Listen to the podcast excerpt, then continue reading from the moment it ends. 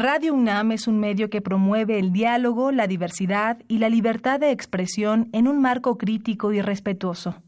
Los comentarios expresados a lo largo de su programación reflejan la opinión de quien los emite, mas no de la radiodifusora.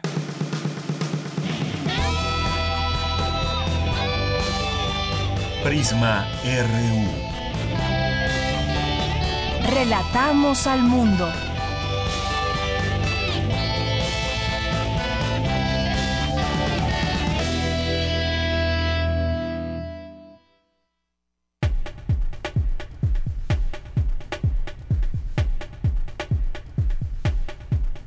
Buenas tardes, auditorio de Radio UNAM. Estamos iniciando el programa Prisma RU en el 96.1 de FM. Eh, ojalá que nos pueda acompañar de aquí a las 3 de la tarde. Tenemos y hemos preparado un programa con información universitaria, con información nacional e internacional y también tenemos varias entrevistas de temas que consideramos interesantes para discutir en este espacio.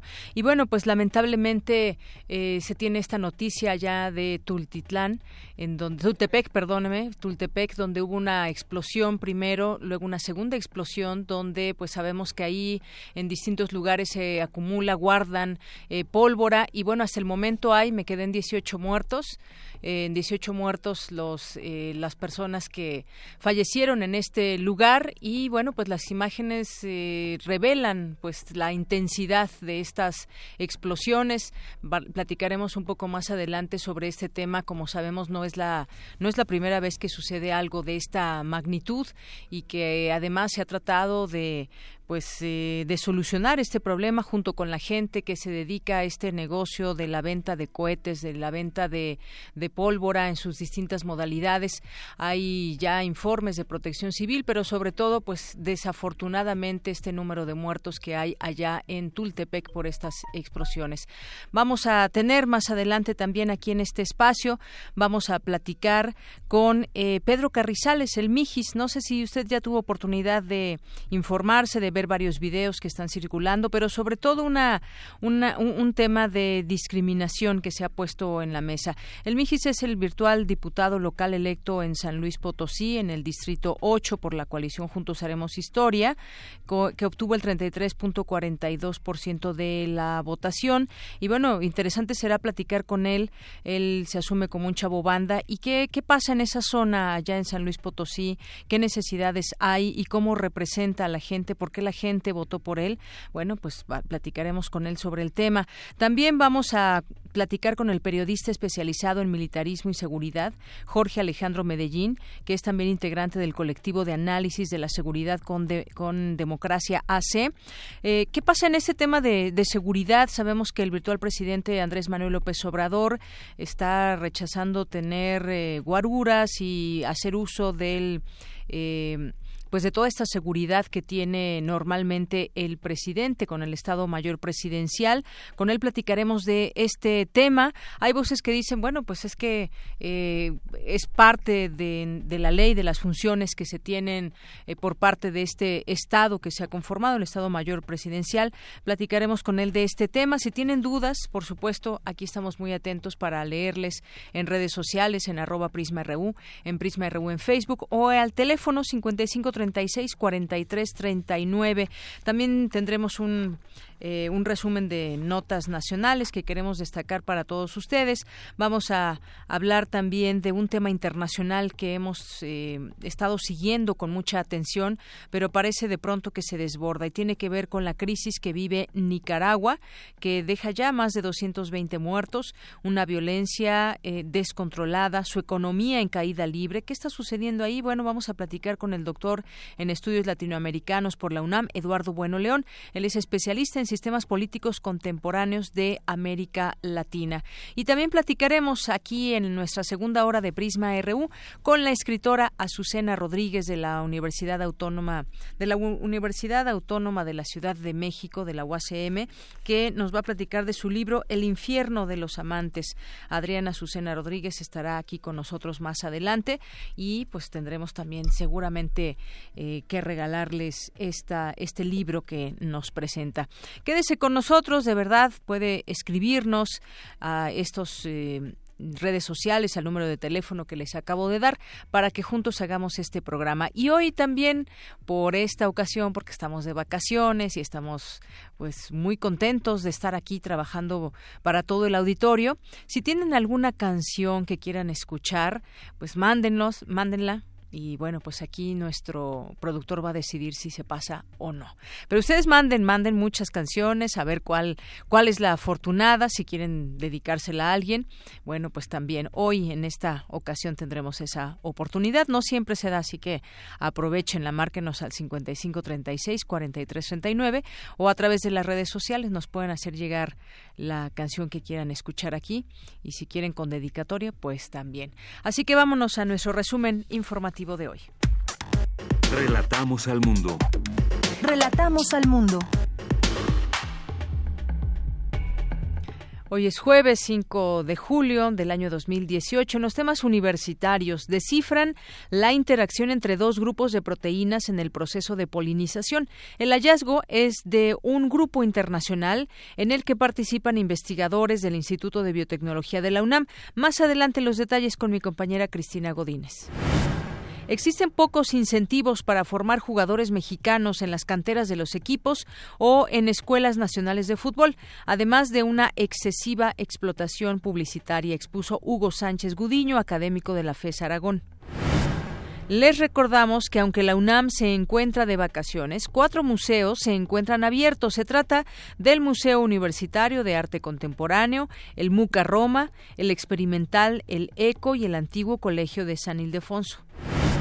En los temas nacionales, el virtual presidente electo Andrés Manuel López Obrador presentará en un mes su plan para modernizar las seis refinerías del país y construir dos más para procesar más petróleo crudo.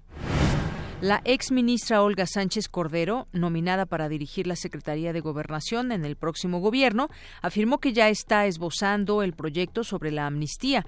También se mostró a favor de la despenalización de la marihuana y la amapola. La Asamblea de Gobernadores del Partido Acción Nacional planteó la renovación urgente de la dirigencia nacional mediante un proceso legal, equitativo e imparcial. Morena anunció que impugnará ante el Tribunal Electoral del Poder Judicial de la Federación la multa impuesta por el Instituto Nacional Electoral por 197 millones de pesos. Asegura que no hubo triangulación alguna en el fideicomiso creado para apoyar a damnificados de los sismos de septiembre de 2017. Entre riñas transcurrió el cómputo de los distritos electorales en Chiapas, Puebla y Yucatán, tres de los ocho estados donde se realizaron elecciones para gobernador. La Fiscalía Especializada para la Atención de Delitos Electorales realizó una inspección policial a vehículos y diversas cajas por la denuncia de una supuesta posesión ilegal de documentos electorales en el equipo de campaña de la coalición PAN-PRD Movimiento Ciudadano en Puebla. Al estimar que fue víctima de una detención ilegal, un juez federal absolvió a Sidronio, Casarrubias, presunto líder de la organización Guerreros Unidos, del juicio que tenía iniciado por portación de armas de uso exclusivo del ejército. Sin dar a conocer los motivos, Iram Almeida Estrada presentó ayer su renuncia con carácter irrevocable como secretario de Seguridad Pública de la Ciudad de México. Interesante sería saber qué, qué está pasando los últimos meses de la administración que dejó Miguel Ángel Mancera, después en, en manos de otra persona que está ahí, que es Juan Ramón Amieva, y ahora esta, eh, pues esta renuncia sorpresiva de Irán Almeida Estrada. ¿Qué está pasando en las arcas, en las arcas de la Ciudad de México? Se habla, muchas veces se ha hablado de los años de Hidalgo, que es el último año que queda las administraciones salientes y que pues vacías las arcas de, de los lugares, de los estados, de las alcaldías, de donde quiera que estén.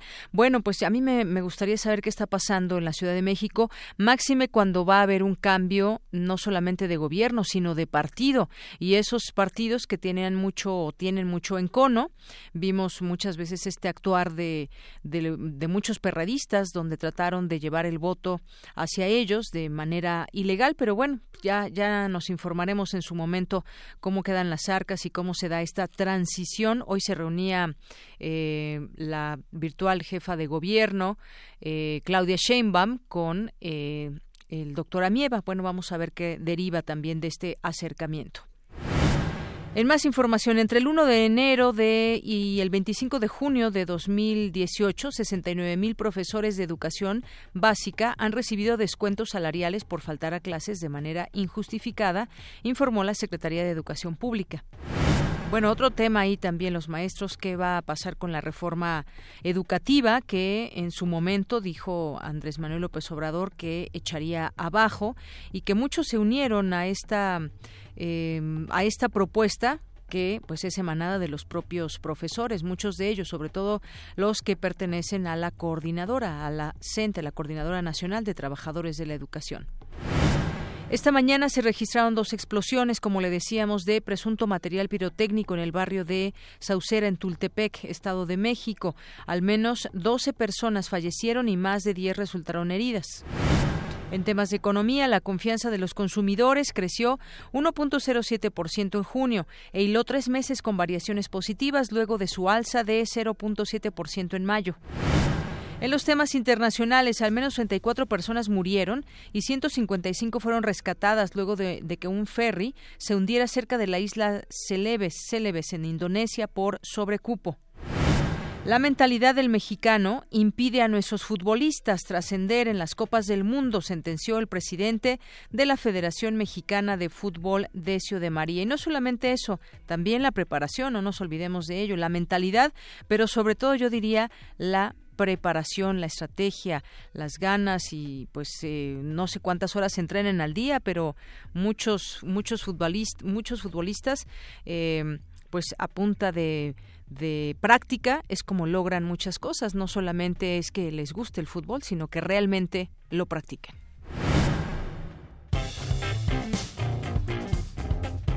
Campus RU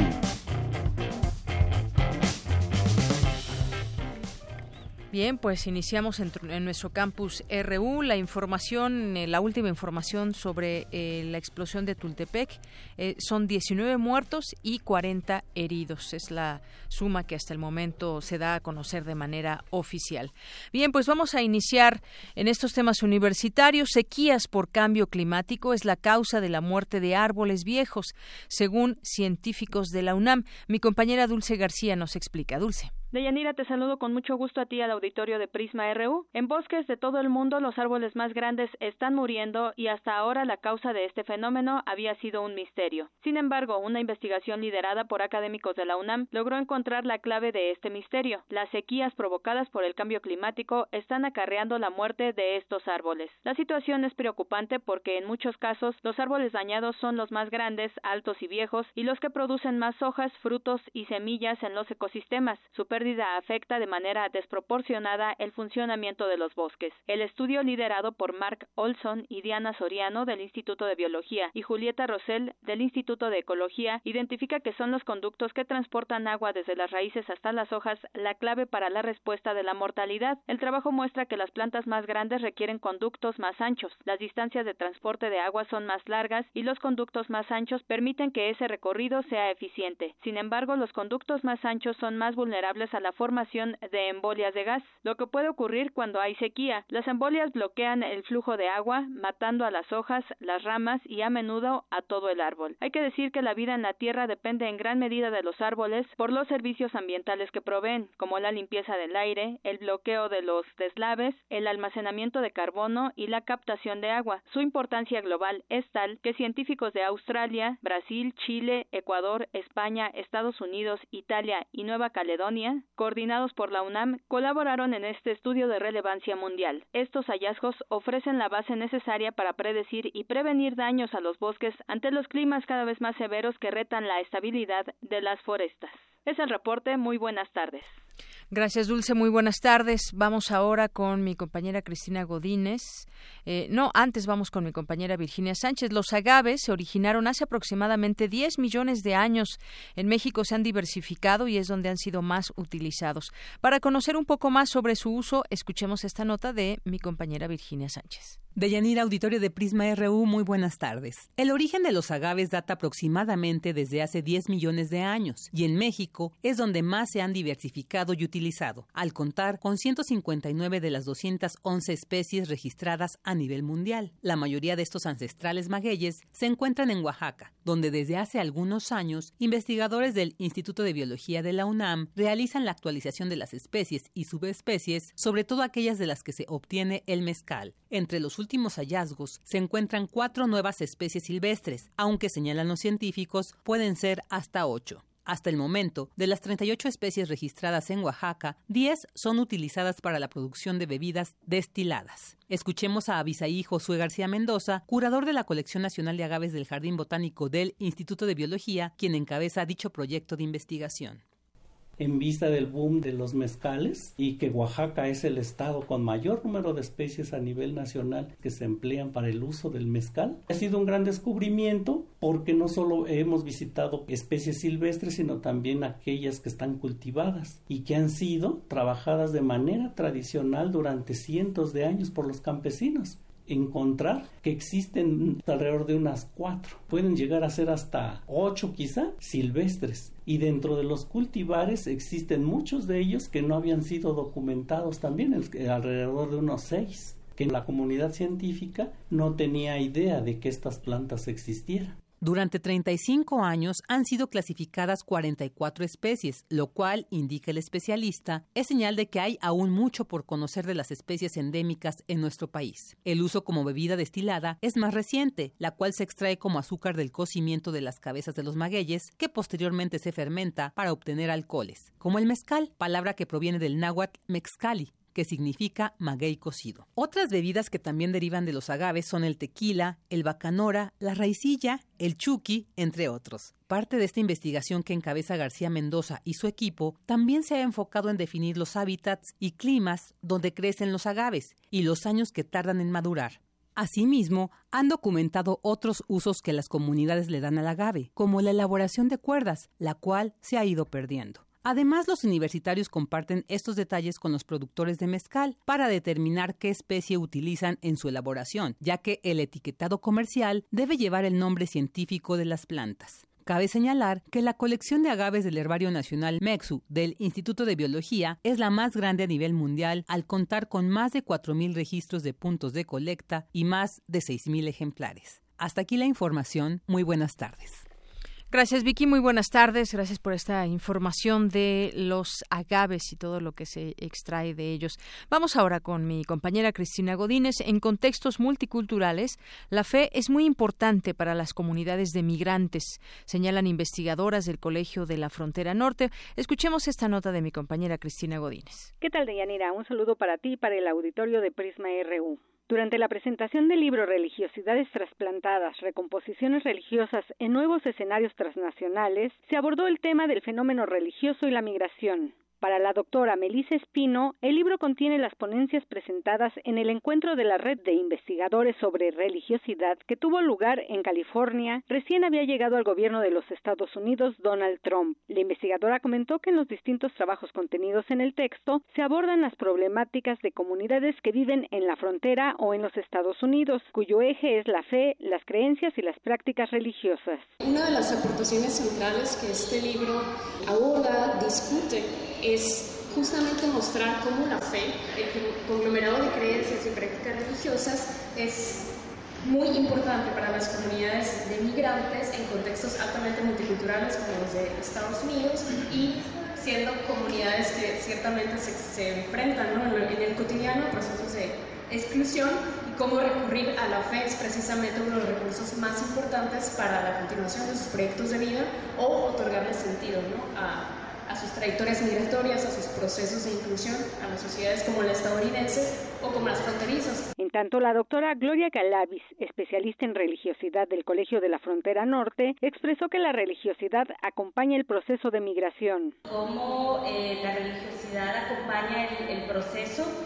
que procesos de larga duración, en donde, por ejemplo, encontramos el caso de, de los mixtecos o el pentecostalismo, y sin embargo, a pesar de que hay una diferencia en la, temporalidad, el punto clave que une a todos estos eh, diferentes eh, fenómenos es que están sirviendo a las comunidades de los migrantes como una fuerza tanto en el proceso migratorio como en, una fuerza eh, que produce eh, arraigo, identidad y no es solo simplemente una religiosidad de, de tránsito, ¿no? El libro Religiosidades trasplantadas, recomposiciones religiosas en nuevos escenarios transnacionales es una publicación del Colegio de la Frontera Norte. Deyanira, este es mi reporte. Buenas tardes. Gracias, Cristina. Muy buenas tardes. Relatamos al mundo. Relatamos al mundo. Porque tu opinión es importante, síguenos en nuestras redes sociales, en Facebook como Prisma RU y en Twitter como arroba PrismaRU. Queremos escuchar tu voz. Nuestro teléfono en cabina es 55 36 43 39. Continuamos una de la tarde con 24 minutos. Eh, le decíamos al inicio del programa sobre un tema que pues aún está, no sé si la moneda en el aire, pero por lo menos no nos queda claro todavía si va a tener o no seguridad el próximo presidente de México y qué va a suceder con el Estado Mayor Presidencial, cuáles van a ser ahora sus labores, si hay un eh, no solamente un rechazo para que se cuide al presidente, sino también cuáles serían las labores o que a dónde se iría este cuerpo también especializado que forma parte de la seguridad. Vamos a platicar con el periodista especializado en militarismo y seguridad, Jorge Alejandro Medellín, quien es también integrante del colectivo de análisis de la seguridad con democracia AC. Le saludo con mucho gusto. ¿Qué tal, Jorge Alejandro? Buenas tardes. ¿Qué tal? Buenas tardes, gusto en saludarlos.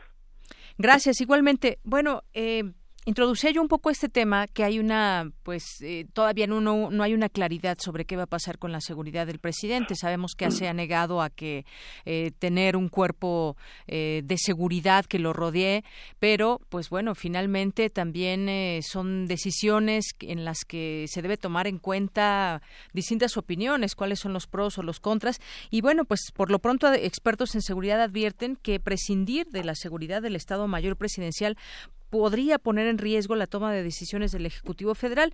¿Cómo, cómo ves eh, tú, Alejandro, Jorge Alejandro, este, este tema?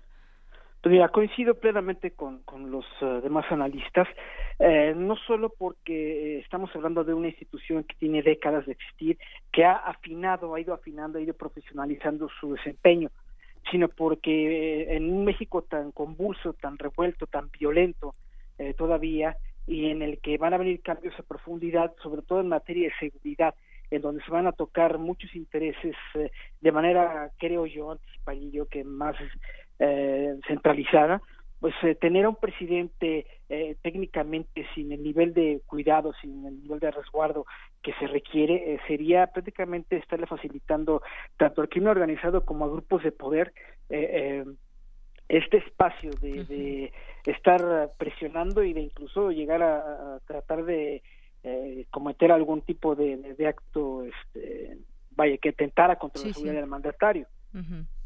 y, efectivamente, eh, quizás en todo este contexto que tenemos en nuestro en nuestro país donde sabemos que sobre todo en algunos lugares eh, ha habido pues acciones del crimen organizado del narcotráfico en el sentido eh, lo vimos en estas elecciones de atentar contra la vida de candidatos y de personas que estaban inmiscuidas en el proceso electoral. No se diga quienes están quienes no estaban en él y, el número de muertos que hay en nuestro país, bueno, pues eh, sí puede ser eh, motivo de análisis el saber qué puede pasar con la con la seguridad del, del presidente. Eh, tras estas declaraciones de López Obrador sobre que persiste la intención de desintegrar al Estado Mayor Presidencial, al interior de este grupo castrense también priva pues una especie de incertidumbre sobre esto, que esa pues ha sido una labor también primordial en la las distintas administraciones que hemos tenido, incluso pues han tenido que adaptarse a los nuevos tiempos, a tener mucho más, eh, atender mucho más el tema de seguridad en algunas zonas y, pues sí, eh, ¿qué pasa desde dentro? ¿Dónde podría trabajar en todo caso este este grupo? Mira, em, si esta decisión de López Obrador se llegara a concretar eh, a plenitud, estaremos hablando de la em, reintegración de lo que es la estructura del Estado Mayor Presidencial son poco más de dos mil 50 o 2.100 personas, más o menos, entre civiles y militares, predominando los militares. Además tenemos eh, eh, al cuerpo de guardias presidenciales, estamos hablando de cerca de 4.500 soldados, que son, digamos, la, la, la, guardia fuerte, pues el mecanismo uh, militar fuerte para casos extremos, ¿no? En cuanto a la seguridad presidencial. Eh, tendríamos en este caso la reintegración de, de, estas fuerzas a la estructura de la Sedena, de nuevo a las armas y servicios eh, de donde salieron, porque todas estas fuerzas provienen de la Secretaría de Defensa Nacional. En el caso del Estado Mayor Presidencial, déjame decirte, tiene poco tiempo que fue creado, ahora que lo comentabas al principio, un grupo especial, todavía para afinar más la seguridad del presidente, es el, eh, el equipo táctico de reacción inmediata, ETRI. Es un grupo todavía mucho más especializado que comenzó con eh, se, ha, integrado con fuerzas especiales y ahora mezcla policías federales, fuerzas especiales, gente de la Marina. Este grupo está todavía mucho más especializado y está entrenado para cuestiones de contraterrorismo y para escenarios en los que sea necesario eh, rescatar al presidente y a sus funcionarios en situaciones de extremo peligro. Eh, así que estamos hablando de una estructura que tiene todavía mucho más especialización y que podría ser integrada, reintegrada a la Sedena, eh, ya sea a las armas de infantería, a blindada, caballería, eh, en fin, a muchas armas y servicios en donde en alto nivel de servicio pudieran seguir prestando sus conocimientos y aportando. Pero yo me inclino a creer que, que una buena parte de este grupo se quedará con el presidente y seguirá cuidándolo por lo que habíamos expuesto hace unos minutos, porque no es posible tener un mandatario en estas condiciones sin un grupo muy especializado, quizás sí reducido, pero muy especializado para cuidar su integridad. Así es. Y bueno, también hemos visto, y no perdamos de vista ese tema, pero también ha habido algunas otras cosas. Ya ha dado eh, algunas entrevistas a Alfonso Durazo, quien ocuparía la Secretaría de Seguridad Pública. Sabemos que esta secretaría desapareció con el actual presidente Enrique Peña Nieto y algunos consideran que fue un muy grave error porque le dio más dificultades a la Secretaría de Gobernación y bueno, pues hubo opiniones al respecto. También a favor cuando se tomó esta, esta decisión. Ahora regresa esta Secretaría de Seguridad Pública. Desde tu punto de vista, ¿cómo lo ves? Eh, yo creo que es, una medida correcta. Esta parte sí la veo yo correcta porque es quitarle a la Secretaría de Gobernación eh, esta, esta carga, esto que al final fue una carga, eh, y regresar una, una secretaría con una agenda mucho más clara, más específica, y que no esté sometida incluso a presiones políticas, que sea una agenda y una secretaría que obedezcan a una estrategia real, a una reconstrucción de la estrategia de seguridad que pueda sacar adelante el, grave problema, el gravísimo problema de no solo de la violencia, sino el deterioro de las instituciones que están encargados de combatirla. En este caso yo lo que visualizo es eh, que debe haber no solo una reconstrucción, una reingeniería, sino también toda una serie de mecanismos renovados para la rendición de cuentas, para la transparencia, porque este ha sido uno de los gravísimos problemas, uno de los enormes huecos que ha sufrido la seguridad pública a nivel nacional y local con Peña Nieto y con muchos otros eh, personajes que debieron haber cumplido y sacado adelante este tema y que hoy tienen franco retroceso. Así es. Y, y, bueno, hay otra otra cosa que también se, se declara y eso ya pues entrando a temas que tienen que ver con, con la seguridad. Sabemos de la existencia del CISEN, del Centro de Investigación y Seguridad Nacional, donde eh, pues también critica ahora a Alfonso Durazo y dice que pues ha usado con, con propósitos políticos este que es un órgano que ha sido ya últimamente deslegitimado y que tendría que desaparecer y dar lugar a una institución desligada a estas prácticas prácticas. Como sabemos, pues el CISEN eh, tiene, en teoría, la función de articular la inteligencia nacional, táctica y operativa de México. Este punto, eh, pues, ¿cómo ves del CISEN? Eh, mira, yo creo que sí, que, que las propuestas del López Obrador y su equipo de trabajo se dirigen hacia esa hacia ese rumbo, sobre todo también por una cuestión fundamental. La gente del López Obrador, el propio López Obrador, llegan a, ocupar presidencia para poner orden. Ellos visualicen lo que todos vemos también, un enorme desorden una cantidad tremenda de desajustes y de excesos, de abusos de todo sentido en, el ejercicio del poder político y en los, eh, en los ramas pues de que derivan de él. En este caso, lo que es la inteligencia, la contrainteligencia y la seguridad del Estado, en efecto, ha habido, no, no de ahora, sino durante décadas, un uso faccioso de las facultades de inteligencia, contrainteligencia y seguridad eh, a partir de lo que se ha hecho en el CISEN. Entonces, sí, sí creo que la propuesta debe ser mucho más afinada y mucho más eh, certera, eh, pero que si va para allá este asunto, si es necesario, si se requiere que haya un nuevo organismo de inteligencia, reevaluarlo, de rescatar de ahí, obviamente no todo, no todo es completamente malo, rescatar a quienes sí tengan toda una trayectoria limpia, una trayectoria muy clara y objetiva, eh, y que se han ido poniendo, ellos saben quiénes son, ellos se han ido poniendo al manejo faccioso y netamente político de la inteligencia en, en México. Entonces, esto tiene que conjugarse porque también el Estado Presidencial cuenta con una unidad de inteligencia y contrainteligencia que está evaluando y en coordinación con instancias como el CICEN, como la Sedena, como la Marina, como Gobernación, para saber y tener un panorama muy claro, muy preciso eh, de lo que ocurre en el país y cómo tomar decisiones. Hemos visto, obviamente, que, que por la realidad del país, por lo que estamos viviendo, esto ha fallado en muchos sentidos.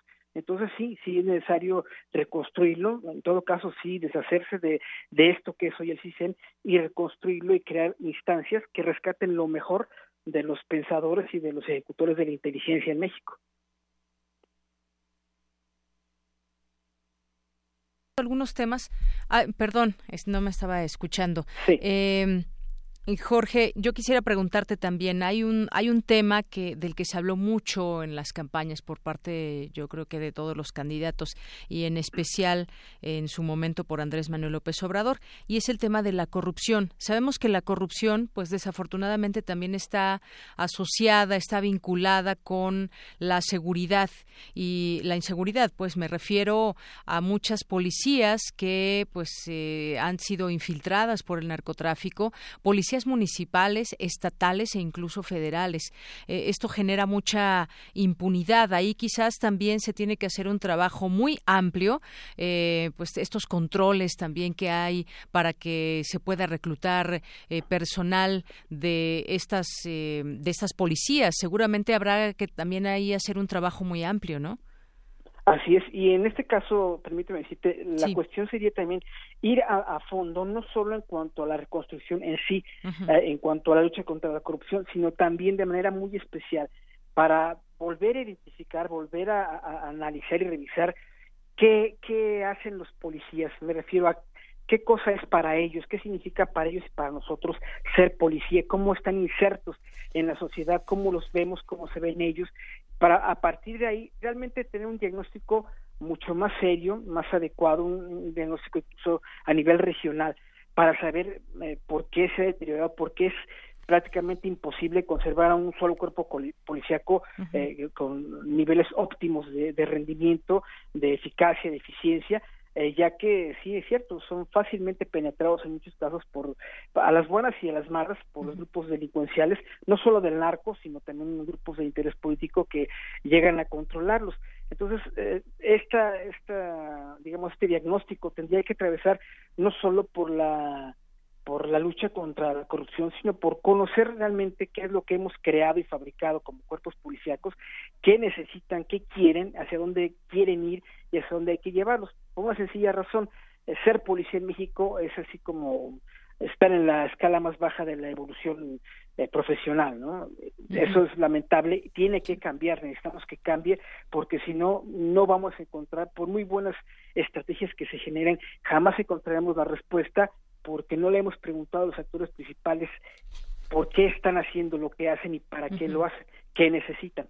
Claro, claro, es un tema sin duda muy importante. Y por último, te preguntaría la presencia de las Fuerzas Armadas en las calles para realizar las tareas de seguridad pública, el ejército en las calles, que ha sido a veces eh, primordial para dar seguridad a algunas zonas. Me viene a la mente el caso de Tamaulipas, por ejemplo.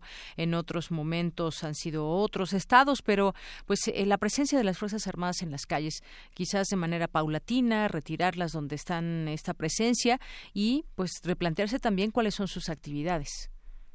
Sí, mira, en, en, ese, en ese tema eh, acabo de revisar los documentos que están siendo difundidos por parte de eh, la gente de López Obrador, en donde se menciona en, el área de seguridad y justicia, se menciona que es, este, es inevitable pues que se active, que se cree la Guardia Nacional a partir de elementos militares de la Marina y policías federales.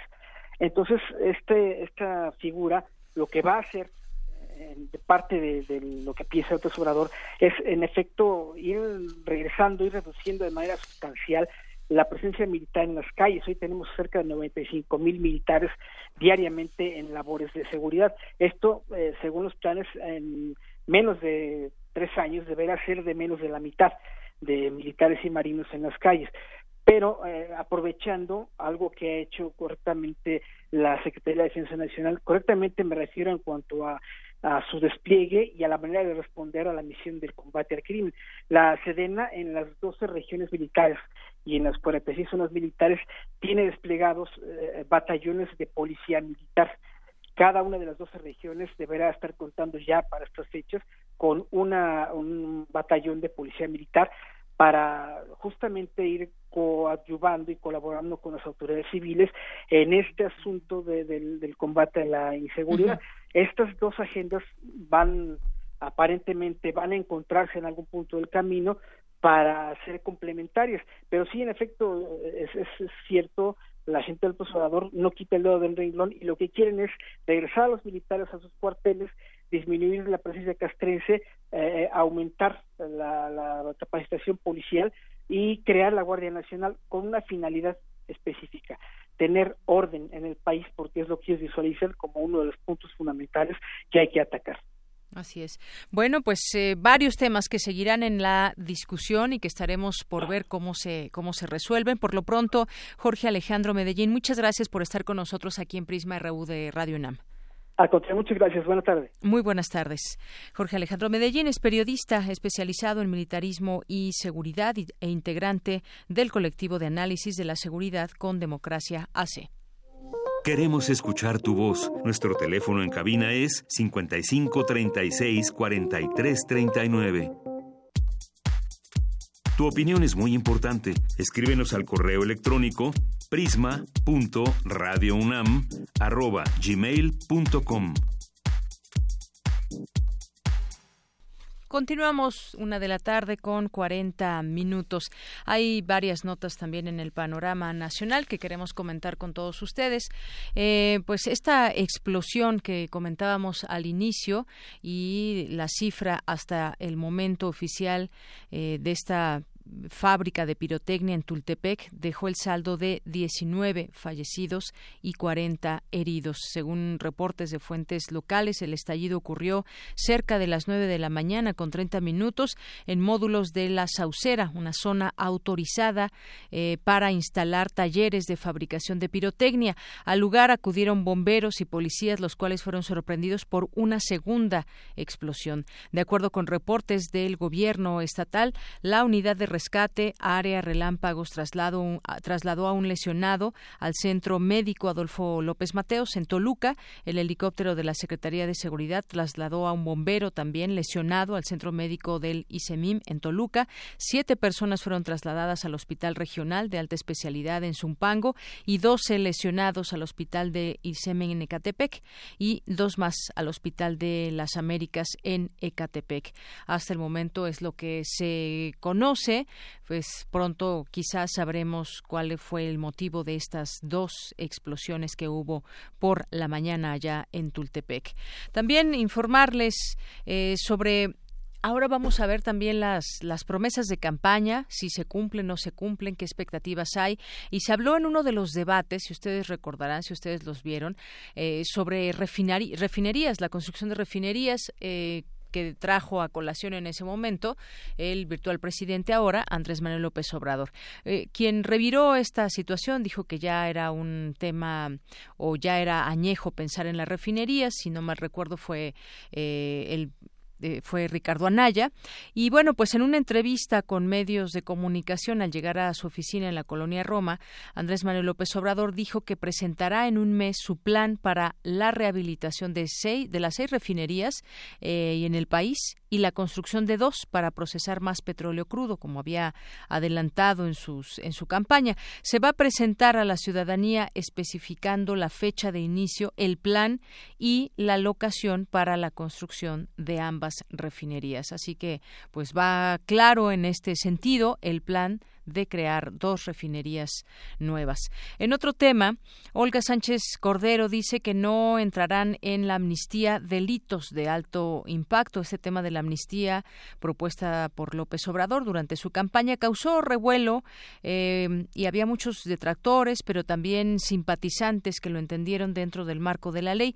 Olga Sánchez Cordero, exministra de la Suprema Corte y eh, futura secretaria de Gobernación en el gabinete, sostuvo una entrevista y ahí eh, pues especificó que los delitos como tortura, homicidio, violación, trata de personas, desaparición, extorsión, secuestros, eh, delitos de lesa humanidad son considerados como delitos de alto impacto y no tendrá cabida la amnistía por la firma de varias convenciones internacionales.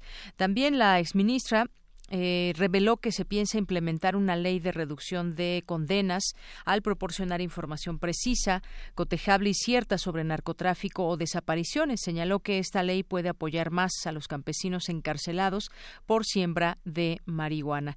Y además, bueno, pues se inclina a, favor de la legalización de la marihuana y la amapola. Son temas que seguirán eh, en la mesa de debate ahora que se tiene esta pues claridad de quien entra en una en un área muy específica y que tiene a su cargo pues definir muchas cosas en el caso de Olga Sánchez Cordero bueno pues ya creo que se van ahí disipando estos temas y aquellos spots también de pronto muy crudos en donde se decía que se iba a perdonar a criminales no es de esta manera y yo creo que será necesario y será positivo que nos sumemos al entendimiento de lo que viene para nuestro país.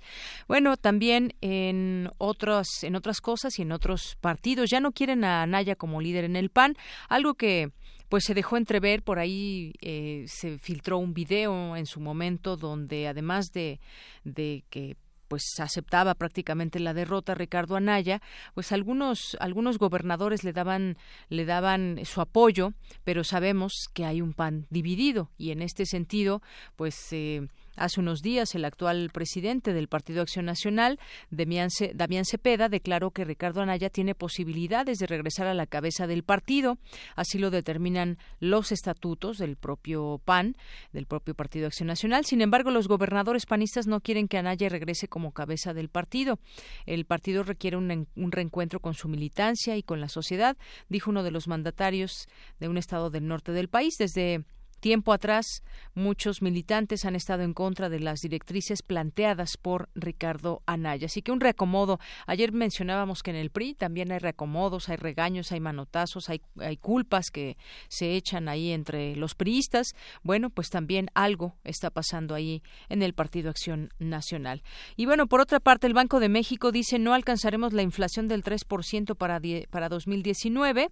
Advierte que no es posible, es posible que no se alcance la meta de inflación eh, de 3% durante el siguiente año. Entre los factores que influyen son la depreciación del tipo de cambio y la posibilidad de que se modifique la política eh, de precios de la gasolina. Según la minuta número 60 de la reunión de política monetaria en la cual se decidió por unanimidad subir 7.75% la tasa de referencia, uno específico eh, uno en particular dice que esto podría llevar a la mayor volatilidad y a una estacionalidad distinta de la inflación. Y bueno, ¿qué pasa también con el tema del aeropuerto, el aeropuerto internacional? Bueno, en un mes el gobierno virtual presentará una solución para el nuevo aeropuerto internacional de México, comentó Javier Jiménez Espriu, quien será el titular de la Secretaría de Comunicaciones y Transportes. Se plantean tres opciones. La primera, que el aeropuerto siga su construcción. La segunda, que el sector privado pueda continuar la obra. Y la última es construir un par de pistas y que la terminal sea construida en Santa Lucía. En cuanto a los recursos, dijo que la idea de López Obrador es disminuir los gastos onerosos del sector privado, disminuir prestaciones y salarios indebidos para los funcionarios públicos. Esto generará más recursos destinados para la infraestructura. Esa es, esa es la idea y están estas tres opciones que tendrán que ser estudiadas y ya conoceremos qué, qué sucede con esta con esta el nuevo aeropuerto. También en otra información hay sanciones de la Secretaría de Educación Pública maestros por faltas entre el 1 de enero y el 25 de junio. Son 69 mil maestros, no es cualquier número, que han recibido descuentos salariales por faltar a clases. Los estados donde la CENTE ha tenido presencia en suspensiones de labores, marchas, mítines y paros son la Ciudad de México, Chihuahua, Jalisco, Michoacán, el Estado de México, Nuevo León, San Luis Potosí, Sonora y Veracruz, aunque aún no se han dado despidos, los descuentos aplicados equivalen a 46 millones 300 mil pesos. Bueno, pues bastante dinero derivado de estas eh, sanciones a maestros por faltas. En otro tema, el titular de la Secretaría de la Seguridad Pública renuncia en medio de una ola de violencia en la Ciudad de México. Uno de las uno de los temas que se le ha reclamado muy fuerte a Miguel Ángel Mancera fue el tema de la seguridad. Recibió de una manera y se va dejando otras cifras y otras otros pendientes, como el tema de la seguridad. La propia Alejandra Barrales en su momento pues hacía estas declaraciones que para Mancera no fue importante, no fue importante la seguridad. Bueno, pues después de tres años de haber ocupado el cargo de titular de la Secretaría de Seguridad Pública Capitalina, Irán Almeida presentó su renuncia con efecto del próximo 31 de julio, dejando la corporación en medio de un incremento de delitos de alto impacto y de las guerras por narcomenudeo. En conferencia de prensa, Almeida Estrada agradeció a los 80.000 policías que estuvieron a su cargo y a la institución por la noble labor que le permitió realiza. Agregó que le desea mucha suerte al actual gobierno de la Ciudad de México y a los gobiernos de transición democrática. Es lo que dijo en esta conferencia el titular de la Secretaría de Seguridad Pública. Interesante saber pues las razones reales que llevan a un secretario en una secretaría muy importante que tiene que ver directamente con temas de seguridad. Y bueno, em, en el gabinete que hay con los eh, se habla hay varios encabezados donde dice que regresan egresados de la UNAM con Obrador a presidencia.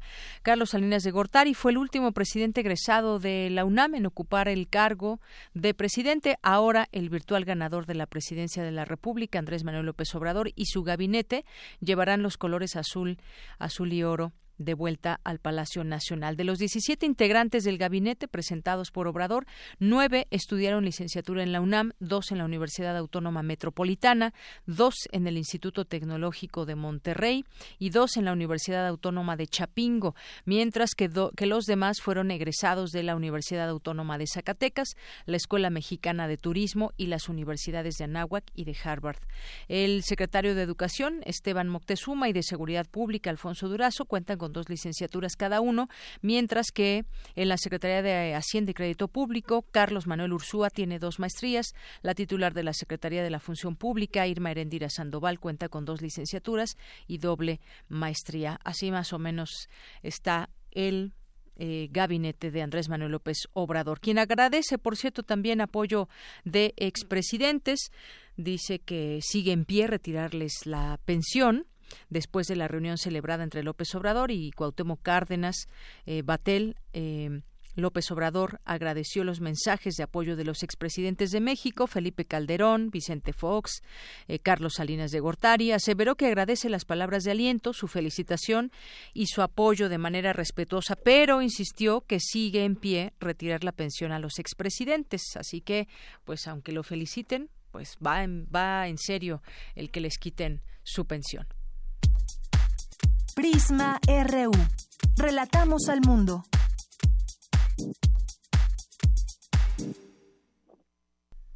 Continuamos una de la tarde con 52 minutos y vamos, ya tenemos en la línea telefónica.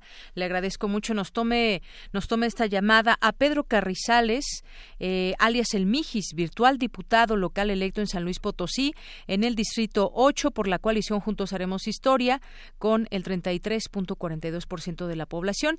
¿Qué tal, Pedro Carrizales? Bienvenido a este espacio Prisma RU de Radio UNAM. buenas tardes.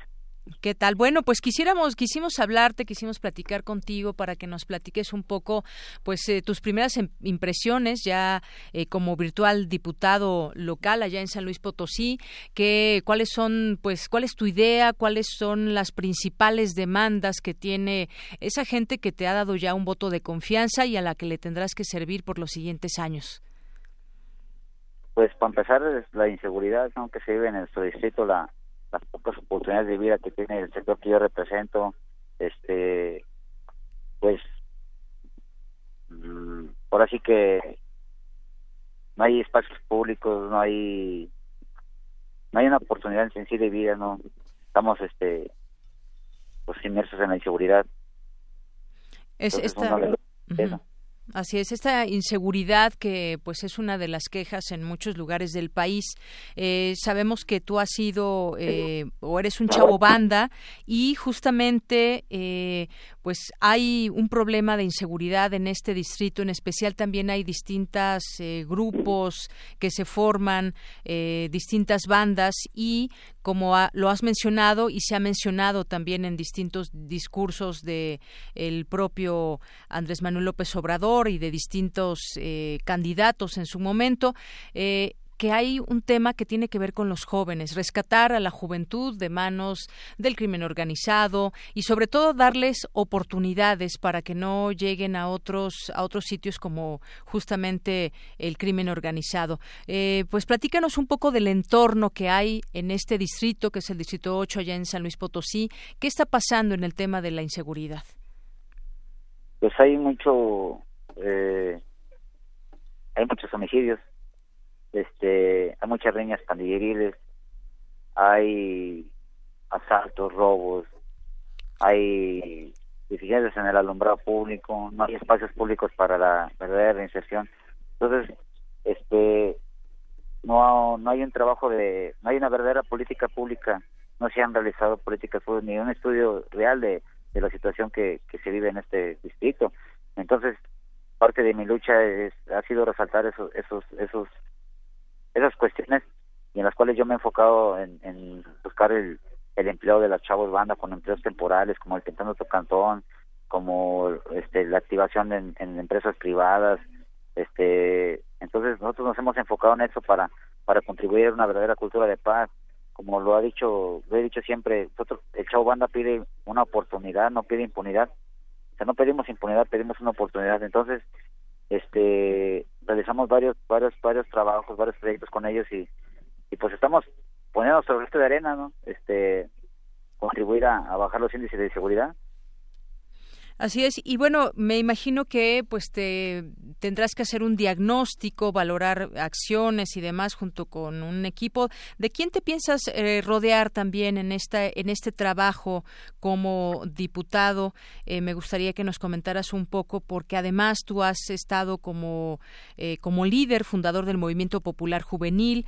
También es importante mencionar que desde 2002 estás trabajando en el tema para apoyar juventudes urbanas y van más de 16 años de una vida con un objetivo noble. No solamente es esas críticas que de pronto has recibido de si tienes muchos tatuajes, que si fuiste chavo banda, que si cómo te vistes y demás, eh, que me imagino que también lo has lo has padecido, pero ahora pues eh, habrás eh, de tener también un objetivo claro en todo esto. Pues sí, mire, toda, toda la vida, este, no, no siempre fui chavo banda, yo, este, igual, igual que todos yo tenía sueños, yo quería ser actor, este, quería estudiar, pero sin embargo por la situación de familiar y, y pues mi mamá se separó de mi papá, pues nos, me llevaron a vivir en una colonia conflictiva en la cual después me empezó a volver la calle y, y después agarra uno de los malos hábitos. Entonces, este, hemos logrado salir adelante a base de, de sacrificio, pero pero pues hemos pasado por muchas tragedias desde que me picaron el, hígado, me picaron el pulmón, este, he visto la muerte dos veces, me machetearon, eh, me quise suicidar cuando falleció mi mamá, o sea, es una historia de, de caídas y, levantones, entonces este, he seguido adelante y llevando ese testimonio, la única forma que yo encontré de, de alejarme de todo fue haciendo cosas buenas, para llenar esa satisfacción de mi madre, que ya, bueno, ya está en el cielo, ¿verdad? Entonces, esos ideales fueron los que fortalecieron mi lucha y, y cada obra buena que yo hacía fue motivando mi, mi, mi lucha y, mis ideales. Entonces, llegó el momento de que, de que creció tanto el movimiento que, tuve que buscar otros apoyos, salir a, recorrer México en bicicleta por peleando por los derechos. Este, tengo presencia en 10 estados en los cuales trabajo con todas las bandas de, esos estados, con, con pues iba contando nuestros testimonios de, de vida y de, tragedia y esfuerzo y, al final de cuentas de, que queremos una queremos contribuir a, a una a una sociedad incluyente y sin violencia que pues vean que también tenemos nuestro granito de arena que queremos ponerlo ¿va? para no nomás es que vean este, o que se nos juzgue que vean que también tenemos las ganas de salir adelante Así es, y bueno, me imagino que te has encontrado con pues eh, muchas pláticas en estos recorridos que has hecho por distintos estados que nos cuentas en bicicleta, mucho que has platicado con jóvenes eh, y que pues quizás eh, con ellos has tenido la oportunidad también de ver qué, cuáles son esas necesidades, pues no solamente no solamente las de San Luis Potosí, sino creo que también se se unen todas esas demandas en muchos estados por parte de los jóvenes. Y, y bueno, eres un, tienes un perfil sui generis, eh, muchas veces se te ha criminalizado por tu apariencia. ¿Cómo es que llegas a la, a la política, Pedro? Pues yo creo mucho en Dios y si le platicara usted me diría que es un milagro, pero pues es contarle toda mi vida es muy muy rápido, ¿verdad? Pero este yo soy albañil, soy contratista. eh, una vez andaba pidiendo trabajo aquí por el centro histórico, iba a trabajar y estaban solicitando eh, albañiles, me paro, pido trabajo en Museos de México y Correr de de la Máscara y Correr de México, el cual empezó a, a, me piden gente, llevo 20 chavos de trabajar, empezamos a, a laborar ahí durante varias semanas, la, la arquitecta no nos paga porque pues traían los restauradores de Hidalgo que no hacían la boquilla igual, entonces duramos durante cuatro días sin recibir sueldo, yo empeñé varias cosas para pagarle a mi gente, este iba a ser el informe de gobierno del último de Marcelo de los Santos de gobernador de aquí era su último informe ya había tiempos electorales entonces a mí se me se me no se me paga se me más hasta me dijo que me iban a aventar la policía la arquitecta entonces yo voy y me, me hablo con los chavos y les digo saben de qué pues vamos a manifestarnos para que para que nos paguen entonces como yo miraba que pasaba mucho más de comunicación puse mis pancartas este el primer día llegó un medio de comunicación al otro día llegaron todos porque en el informe de gobierno de Marcelo de los Santos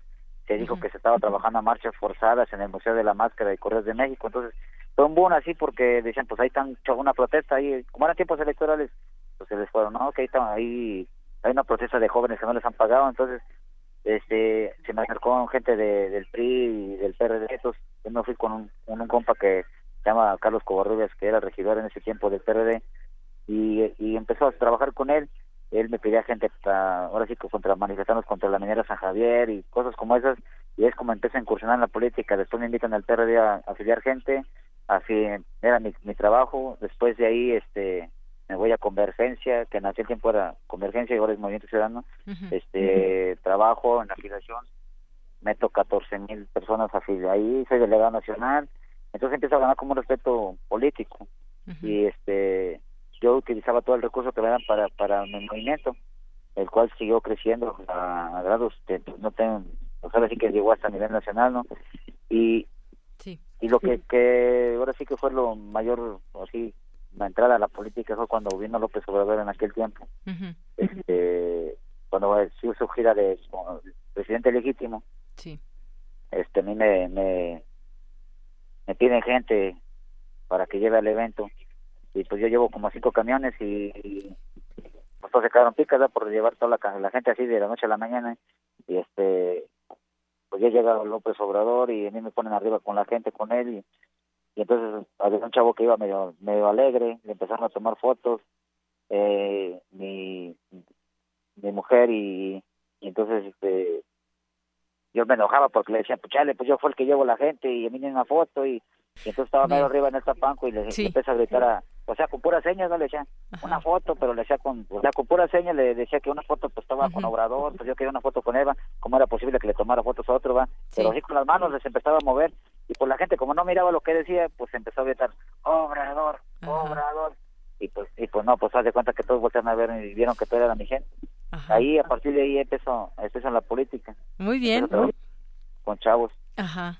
Pues bueno, va a ser, va a ser sin duda interesante ver cómo, cómo se dan las cosas y, sobre todo ahí en este distrito en especial que te toca representar. Es una, em, pues un papel muy importante el que desempeñarás y ojalá en otro momento podamos platicar qué se logró. Ojalá que sea así para este tu distrito. Por lo pronto, pues muchísimas gracias Pedro por estar con nosotros aquí en este espacio.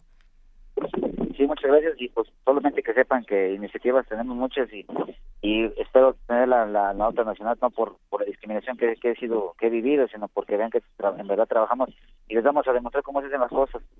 Muy bien, ah, pues, muchas gracias. Muchas gracias, hasta luego. Pedro César Carrizales Becerra, alias el Mijis, diputado electo del Distrito 8 allá en San Luis Potosí. Vamos a un corte, regresamos. Relatamos al mundo. Relatamos al mundo.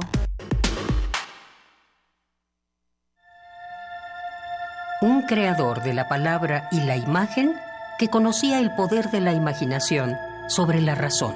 El estudio de su vida puede ser el germen de tu propia creatividad.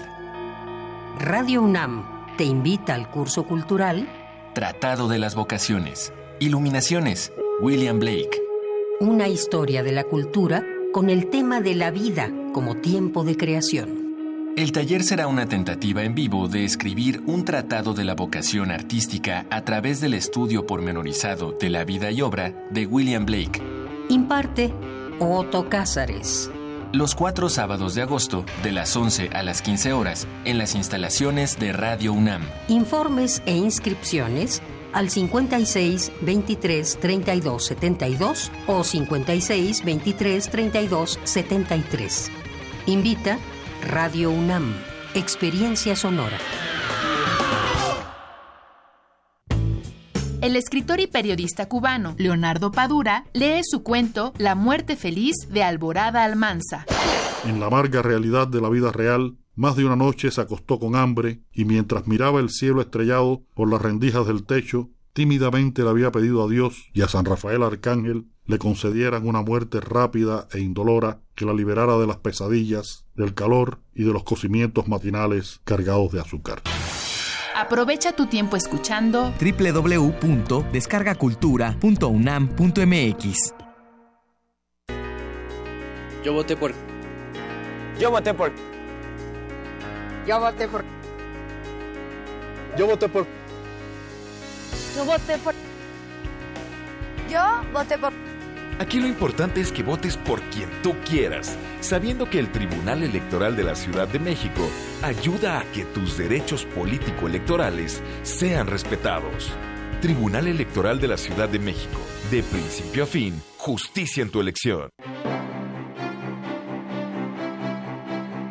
Maestras de Diego Rivera, Frida Kahlo, Olga Costa, José Clemente Orozco, David Alfaro Siqueiros y el Dr. Atl, entre otros destacados artistas, se exhiben en la exposición Colección MAM, abierta en el Museo de Arte Moderno. La selección pone al alcance del público las joyas de arte pictórico de artistas mexicanos del siglo XX. La exhibición Colección MAM está abierta en el Museo de Arte Moderno de Chapultepec, Ciudad de México.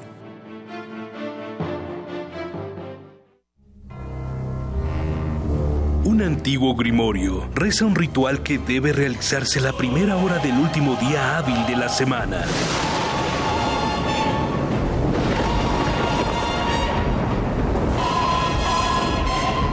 El invocador habrá de colocarse ante su aparato receptor y marcará en el 96, seguido del punto y el 1.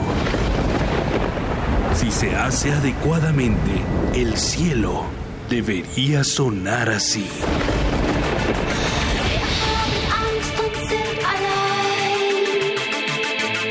Carpe Noctem, el refugio sonoro para la cultura gótica. Viernes a las 0 horas por el 96.1 de FM.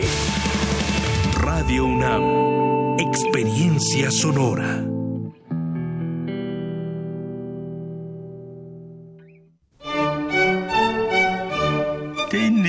La fusión exquisita para ti. Dos esencias finamente mezcladas que al entrar en contacto con tu ser te harán bailar. Diáspora de la danza. La música a través del cuerpo. Acompaña a Juan Arturo Brennan de lunes a viernes a las 6.40 de la mañana y a las 15 horas por el 96.1 de FM. Radio UNAM, Experiencia Sonora.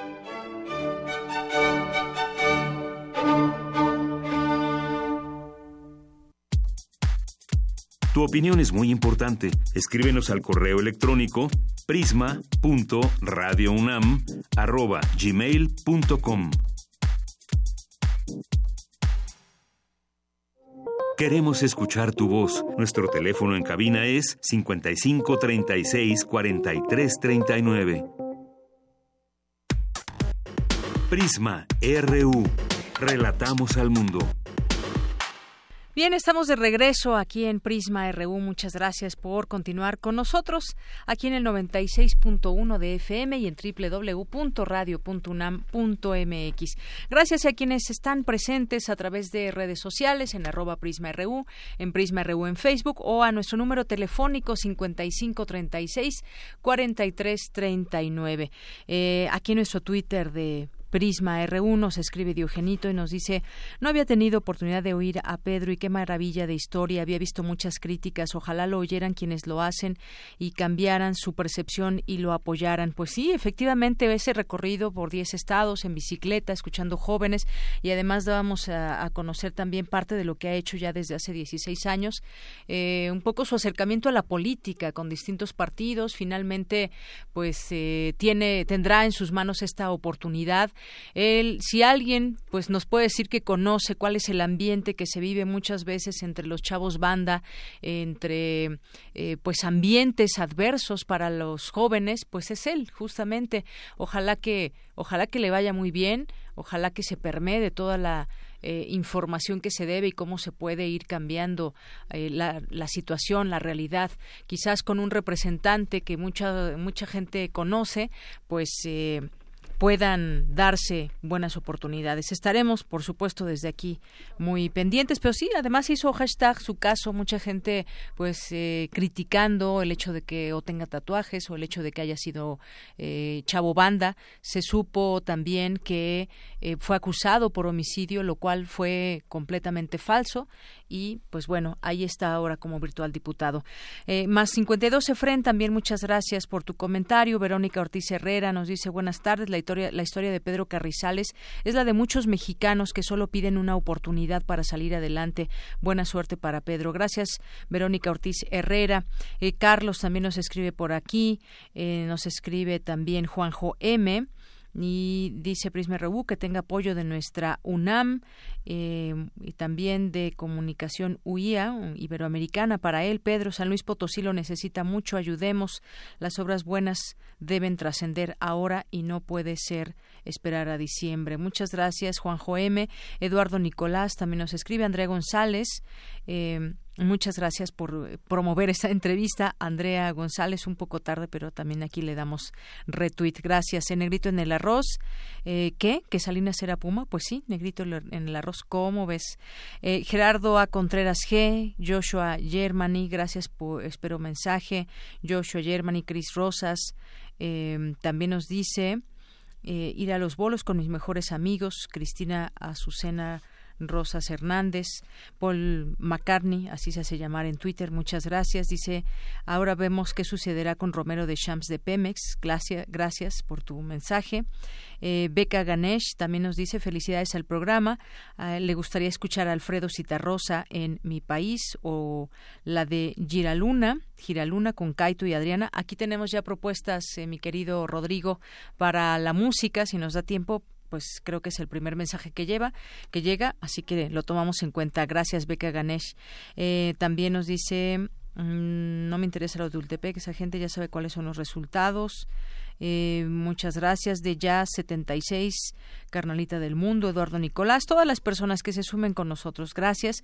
También nos dice, el momento más divertido es cuando disfruto el teatro y me transporta historias mágicas. Bueno, esto es por algunos boletos que se regalaron vía Twitter. Muchas gracias también por su participación. Eh, Muchas gracias aquí a todas las personas que nos escriben. Bueno, pues vamos a continuar con nuestro programa en esta segunda hora y vamos a escuchar la información de mi compañera Cristina Godínez. Investigadores descifran la interacción entre dos grupos de proteínas en el proceso de polinización. Adelante, Cristina. Dianira, auditorio de Prisma RU, buenas tardes. La polinización es fundamental en la reproducción y sobrevivencia de las plantas, así como en el acceso de los animales a granos y frutas. En este sentido, un grupo internacional de científicos, en el que colaboran Paul Rosas Santiago y Omar Pantoja Ayala, ambos del Instituto de Biotecnología de la UNAM, descifró la interacción de dos familias de proteínas en el proceso fundamental de la polinización, unas llamadas cornichón, por su forma de pepinillo, y otras llamadas GLRS. Cabe señalar que hace cuatro años el doctor Paul Rosas, entonces alumno de la UNAM, identificó a las cornichón por primera vez en plantas y su hallazgo fue publicado en la revista científica Science.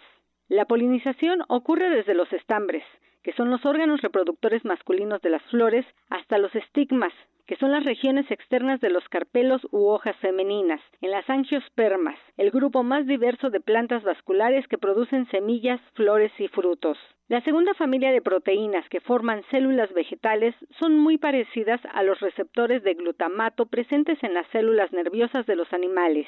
Estas proteínas son necesarias para que se reproduzcan, crezcan y puedan defenderse de enfermedades y plagas. Escuchemos al doctor Omar Pantoja del Instituto de Biotecnología de la UNAM. Son dos familias de proteínas. Aquí lo que demostramos es que la interacción de estas dos proteínas parece ser que modifica o es responsable del transporte de calcio que ocurre durante el crecimiento del tubo polínico. O sea que debe haber una asociación de estas dos proteínas. En este caso son tres porque son dos del cornichón y una del receptor de glutamato. Hacen que se active el receptor de glutamato y permite el flujo de calcio, que es un ion que se ha demostrado trabajos previos que es importante para el desarrollo del tubo polínico. Los científicos estiman que debe haber una asociación entre ambas familias de proteínas, la cual hace que se active el receptor de glutamato y permite el flujo de calcio, fundamental para el desarrollo del tubo polínico. De Yanira, ambos investigadores continúan su estudio en diferentes organismos como levaduras, plantas y musgos. Este es mi reporte. Buenas tardes. Gracias, Cristina. Muy buenas tardes. Vamos ahora con Dulce García. La Comisión Económica para América Latina y el Caribe entregó su informe anual sobre la inversión extranjera directa en América Latina y el Caribe. Adelante, Dulce. Deyanira, muy buenas tardes a ti al auditorio de Prisma RU. La Comisión Económica para América Latina y el Caribe presentó en México el nuevo informe sobre la inversión extranjera directa en la región. En dicho informe se explica que en la actualidad hay mayores utilidades de las grandes empresas, pero que no obstante hay tensiones comerciales muy fuertes. Escuchemos a la secretaria ejecutiva de la CEPAL, Alicia Barcena. Estamos incluso ante una verdadera guerra comercial y políticas industriales nacionalistas, es decir, lo que hace Estados Unidos es una política industrial nacionalista de, traer de regreso a sus empresas, de generar una serie de incentivos, obviamente, para lograr llevar adelante eh, una política que nosotros hemos calificado nacionalista industrial, de hecho. China era el mayor inversionista del año pasado, eso lo demostramos en nuestro informe del año pasado, y sobre todo China lo que estaba haciendo el año pasado, menos este año, y vamos a ver por qué no puede China hacerlo, es que China estaba comprando muchas empresas europeas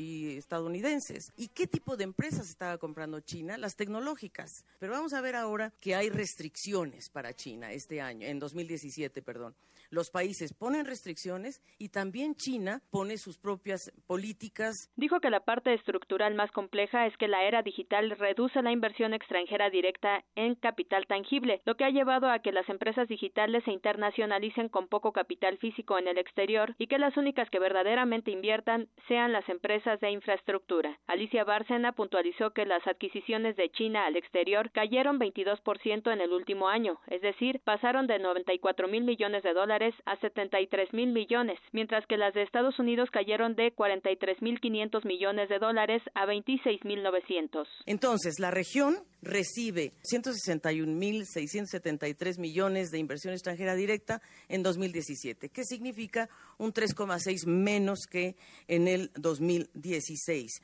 Y lo que, hay que lo que hay que destacar aquí, si nos vamos al 2011, que fue el, momento histórico más alto de la inversión extranjera directa, vamos a ver que si comparamos 2011 con 2017, en realidad cayó más, eh, mucho más la inversión extranjera directa casi un 20%. El informe detalla que en México la inversión extranjera directa cayó aproximadamente 8.8% y que la que llegó está en sectores como transporte y manufactura en general. Y los sectores donde cayó fundamentalmente la inversión extranjera directa es en la industria química, en los plásticos y en las bebidas. Ahí es donde vemos una, una cierta caída, que tampoco es que esté mal, les digo, a lo mejor es que muchas de las bebidas ya se están produciendo en México y también porque ustedes recordarán que hubo grandes compras de cerveceras por parte de Bélgica y por lo tanto ya no tenemos ese tipo de, inversiones o de fusiones o de, eh, eh, eh, o de, sí, de compras en ese sector. Es el reporte. Muy buenas tardes. Gracias, Dulce. Muy buenas tardes. Queremos escuchar tu voz. Nuestro teléfono en cabina es 55 36 43 39.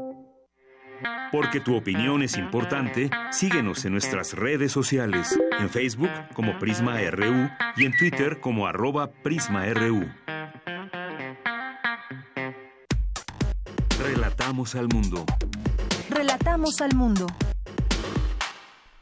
Continuamos dos de la tarde con 18 minutos en, un, en, en este momento el virtual presidente de México, Andrés Manuel López Obrador, está dando una conferencia con los medios de comunicación, eh, dando a conocer quién integrará el equipo de su gabinete, quién lo acompañará durante seis años. Y bueno, pues ahí al lado vemos a Marcelo Ebrard, entre otros, hasta donde podemos, donde podemos ver. Y bueno, pues más adelante le comentamos a ver qué es lo que está diciendo. Pero ya está aquí con nosotros, como ya le decíamos al inicio de este programa, la eh, ensayista, narradora Adriana Azucena Rodríguez, doctora en literatura hispánica por el Colegio de México, actualmente profesora e investigadora de la licenciatura en creación literaria de la Universidad Autónoma de la Ciudad de México. Ha publicado los libros de cuento La verdad sobre mis amigos imaginarios en 2008, De transgresiones y otros viajes en 2012, Postales, mini hiperficciones en 2012 y La sal de los días en 2017. También es autora de textos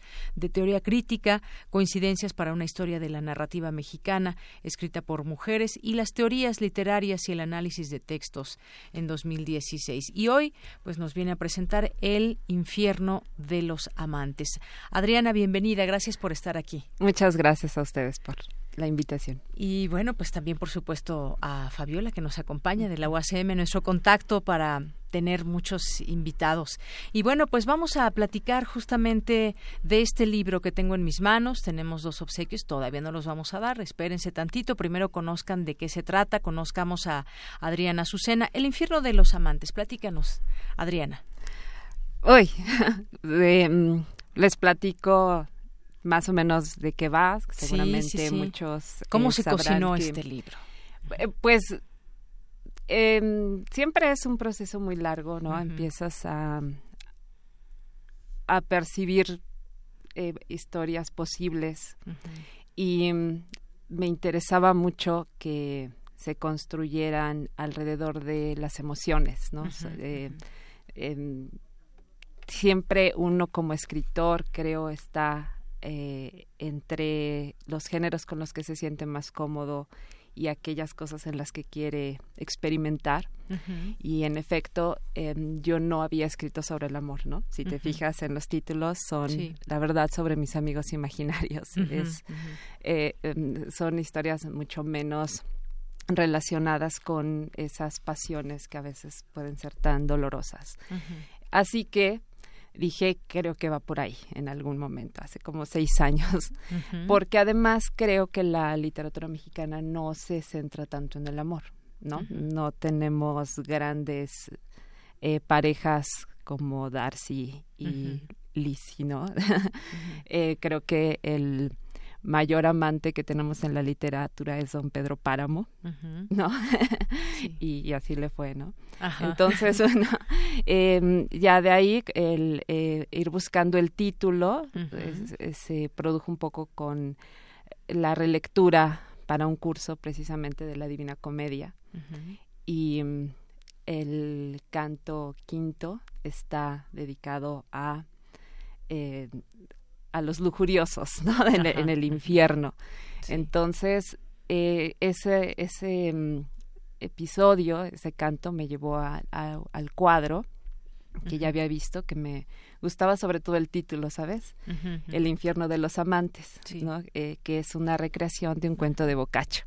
Bueno, es un recorrido largo para eh, llegar a ese título que me gustaba mucho, ¿no? Porque en verdad sufren tanto estos estos amantes, ¿no? Están están en ese infierno y y además el eh, de ahí sale un cuento que yo lo siento un tanto experimental, es un cuento con puros diálogos, no puede haber un narrador.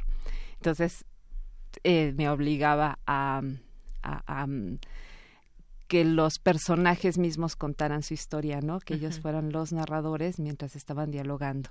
Y bueno, todos los demás cuentos ya empezaron como a acomodarse a esa, a esa idea eje. Así es. Entonces, primero elegiste el título, después sobre ello fuiste pues trabajando todas estas historias que podemos encontrar en el libro, que además, bueno, es un libro muy rápido de leer, es un libro que pues bueno, hasta nos permite a ver, no regresarnos y volver a, a, leer alguna de estas de estas historias.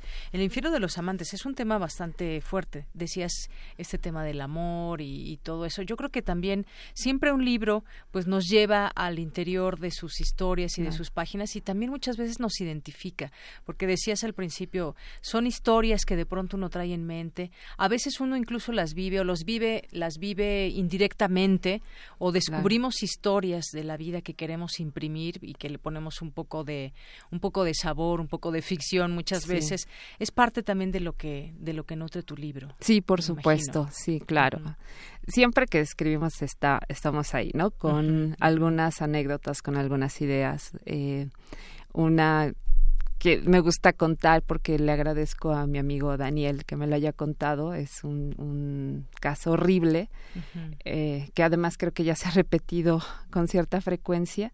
Eh, arrojaron el cadáver de un joven este, a la cisterna de su unidad, ¿no? Entonces ahí estuvieron eh, este, consumiendo el agua, ¿no? Usándola para, para todo hasta que notaron que estaba rara y descubrieron este macabro acontecimiento y en verdad no este la anécdota no me dejaba dormir durante algunas eh, algunas noches y, y, pasaron realmente muchos años hasta que encontré cuál era la, la, historia en la que podía darle un poco de sentido a, un hecho tan tan tremendo, ¿no?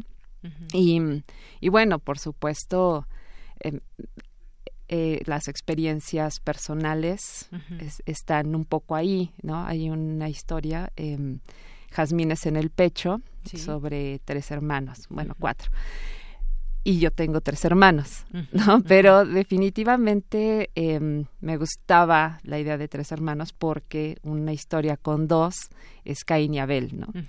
En cambio, con tres es más una em, cuestión más universal, ¿no? Este, como tres posibilidades de, de historia, pero por supuesto no tiene nada que ver con con mi vivencia de, de, tener tres hermanos, ¿no? Y sin embargo, eh, sí, todas esas experiencias más eh, tu necesidad de, de, producir historias, ¿no? De que salgan de, de, ese espacio en el que las estás imaginando, pues también se tienen que combinar con tu propia experiencia eh, literaria, ¿no? Soy, me he dedicado a la literatura desde hace ya bastantes años y bueno, creo que eh, me interesaba eh, ir tejiendo todas esas.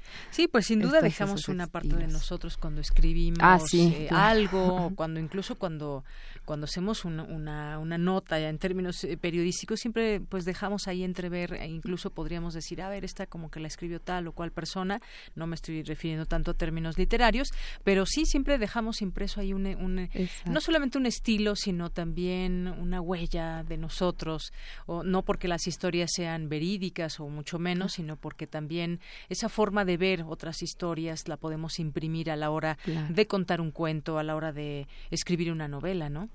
Claro, y es curioso. al final, mientras estaba preparando estas historias, eh, tú tienes que experimentar un poco las emociones que le estás dando al personaje. Yo creo que por eso no me había atrevido mucho a, ahondar en lo. Pues tenemos que Exacto. Y en verdad eh, eh, hubo momentos en que terminaba el cuento y yo me sentía devastada por esa experiencia de los celos, de la, de la nostalgia, de de, de, lo que recuerdan los personajes y que yo tenía que un poco construir desde adentro y, y además eh, obligarme a, a, continuar con esa emoción porque era la que le estaba comunicando al personaje, ¿no? Fue realmente muy interesante. sí, y aquí nos, no escribimos, pero que nos gusta leer, pues también sabemos apreciar todo eso que ustedes imprimen y ahora que nos enmarcas, además, creo que el título y, y cómo nos dices por qué el título El infierno de los amantes, pues nos va, nos genera mucho más curiosidad ahora eh, poder leer el libro. Y tenemos, tenemos dos ejemplares. A mí me gustaría que eh, dos personas nos llamen, no sé si les, les hacemos alguna pregunta o así nada más, porque además nos traen con todo y una bolsita de la UACM. Y un separador también. Y un separador y además con impreso un proverbio árabe, libros, caminos y días dan al hombre sabiduría. Les va a gustar mucho, tenemos dos. Les hacemos una pregunta. A ver, ¿en qué habías dicho al principio, en qué te eh, habías inspirado para este libro? Puede ser, a ver, ¿en qué, en qué libro? Eh, que, nos digan qué libro, nos digan qué libro. Y bueno, yo sufrí un momento porque no supe no, no, no, supe quién era el autor de este cuadro, El infierno de los amantes crueles. Así que si alguien puede investigar y recordarme. no, va a ser la respuesta que tengan que decir, pero si por ahí tienen esa respuesta, por favor, no la pueden compartir. Y pues si no, solamente contéstenos en qué libro se inspiró Adriana Azucena para escribir este de El infierno de los amantes. Bueno, creo que está muy fácil porque lleva ahí el título prácticamente que nos digan eh, en qué libro. Y bueno, pues también me gustaría platicar, ya que estamos contigo, además de, de, tu libro, pues tú como maestra de la UACM y demás, pues llegan eh, quizás a tu clase eh, estudiantes que tienen tal vez un tanto claro que quieren dedicarse a escribir o quieren conocer un poco pues cómo hacerle para, para sumergirse en el mundo de la escritura. ¿Qué es lo que nos puedes compartir de, de tu experiencia también como profesora en esta universidad? Wow, es un tema como para ¿Cuántos años has estado dando clase? En la, UACM tengo 12 años y en la Facultad de Filosofía y Letras ya llevo 18. Bueno, pues, imagínate. imagínate cuántas experiencias entonces. Pero es una gran, una gran experiencia poder platicar con jóvenes, trabajar con ellos. Sí, exacto.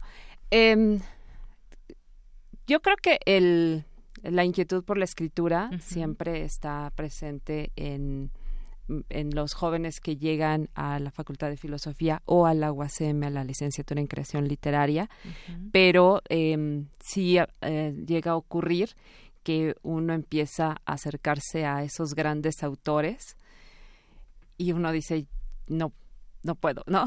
E, esa, ese es como uno de los eh, primeros... Una gran eh, barrera y que Exacto, se ¿no? Pero además es necesaria porque pretender ser escritor y no ver a todos los que han escrito antes y mucho mejor que uno, pues tampoco te, te augura un buen final, ¿no? Entonces sí, eh, sobrepasar esa, esa, esa primera limitación en la que, la que a veces dices, esto no es lo mío, y, y, y, a lo mejor también aceptar que, que puedes vivir de la literatura de otra manera, ¿no? Como profesor, como investigador, y, no pasa nada y, se puede ser muy feliz eh, dedicándose a leer, a escribir ensayos, a comunicarle a los estudiantes, eh, ¿no? Ese, ese gusto por la literatura, esa comprensión. Y bueno, luego sigue el escribir y escribir y escribir em, y estar buscando esas eh, fuentes no de quien está escribiendo, saber cómo quiero escribir, ponerle límites a las necesidades de imitar, que son pues obligatorias. Y mm, en verdad hay que estar trabajando muchísimo y es tanto que a veces uno se podría desanimar. Así que creo que solo el amor a la literatura puede pues mantener viva esa esa llama no tanto de la escritura como del venir a promover un libro, este, claro, claro, sí, y sobre todo, pues bueno, eh, primero adentrarse en el hábito de la lectura, porque digo, de otra manera, eh, esa inspiración que llega, pues sí llega de, la vida, de nuestras experiencias, pero también, por supuesto, de conocer, de, de saber cómo se expresa en la literatura los grandes, los grandes escritores, los grandes autores para, para poder después nosotros plantear ideas y tener también una serie de cosas, el ritmo y mucho que, que ya aprenderán más eh, a través de, de, un taller también, de tus clases y de, de, de, esta, de estos temas. Fíjate, ya nos llamó una persona, nos dice la Divina Comedia el quinto infierno.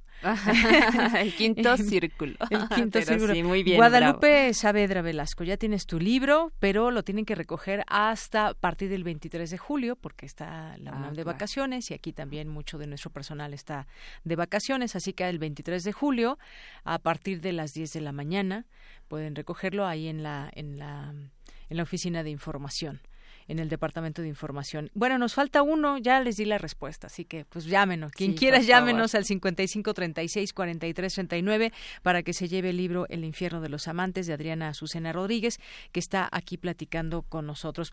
Pues algo que quieras eh, comentar más acerca de tu libro, algo que se me esté escapando preguntarte, algo que quieras comentarle a nuestra audiencia. Bueno, mm, ya que esta es una ocasión especial, eh, les cuento que es Ah, nos dicen que ya se fue el otro libro también. Ahorita me dicen el nombre para darlo a conocer. ¡Ay, qué alegría! Pero, a ver, les platico que son una serie de historias breves, un conjunto de cuentos eh, acerca de personajes y situaciones mm, no a lo mejor no propiamente relacionados con el amor sino con otras formas de la pasión otras formas del amor no el, incluso el futbolista que no pudo pensar en nada más que en el fútbol.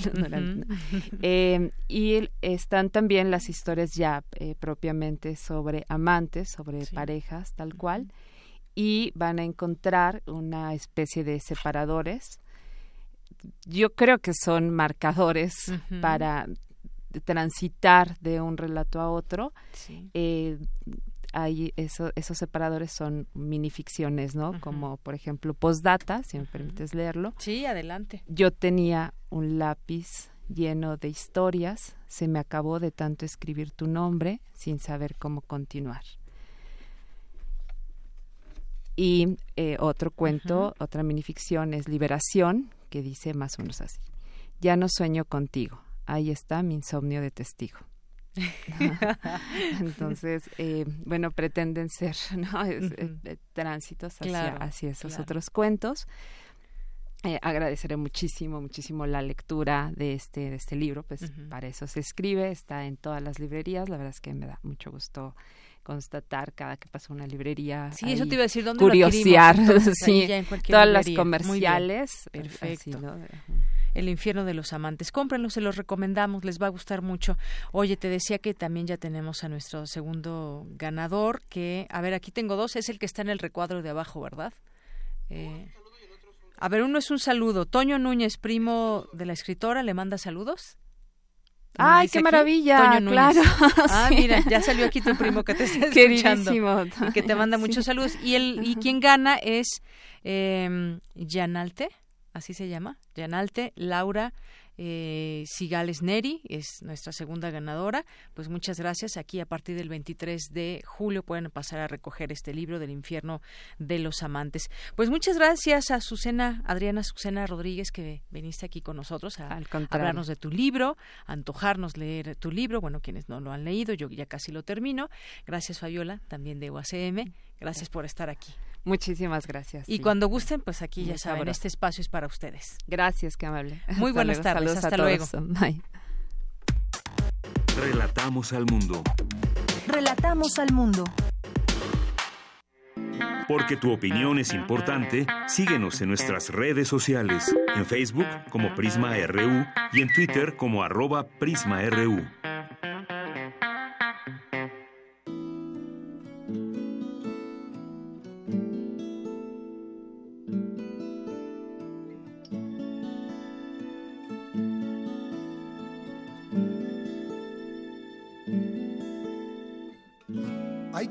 Sueña con los ríos que conduzcan a El Dorado. Hay quien sueña con las fuentes de la eterna juventud. Hay quien sueña con el oro del becerro idolatrado. Y quien sueña con la alquimia que haga del vicio virtud. Pero yo que no pretendo fortalezas ni fortuna, solo un sueño soñaría entre un mar de girasoles, buscaría un giraluna que velar y desvelar cada noche la otra cara de la luna. Gira, gira, gira luna, gira, gira, gira luna, gira, gira y mírame. Gira, gira, gira luna, gira, gira, gira luna, gira, gira y mírame. Hay quien sueña con el trueno de la caja de Pandora. Hay quien sueña con el rayo, redentor del santo grial. Hay quien sueña con Olimpos, donde no entra el mal de aurora. Quien sueña con androides más allá del bien y el mal. Pero yo que no pretendo fortalezas ni fortuna, solo un sueño soñaría entre un mar de girasoles, buscaría un giraluna que velar y desvelar cada noche la otra cara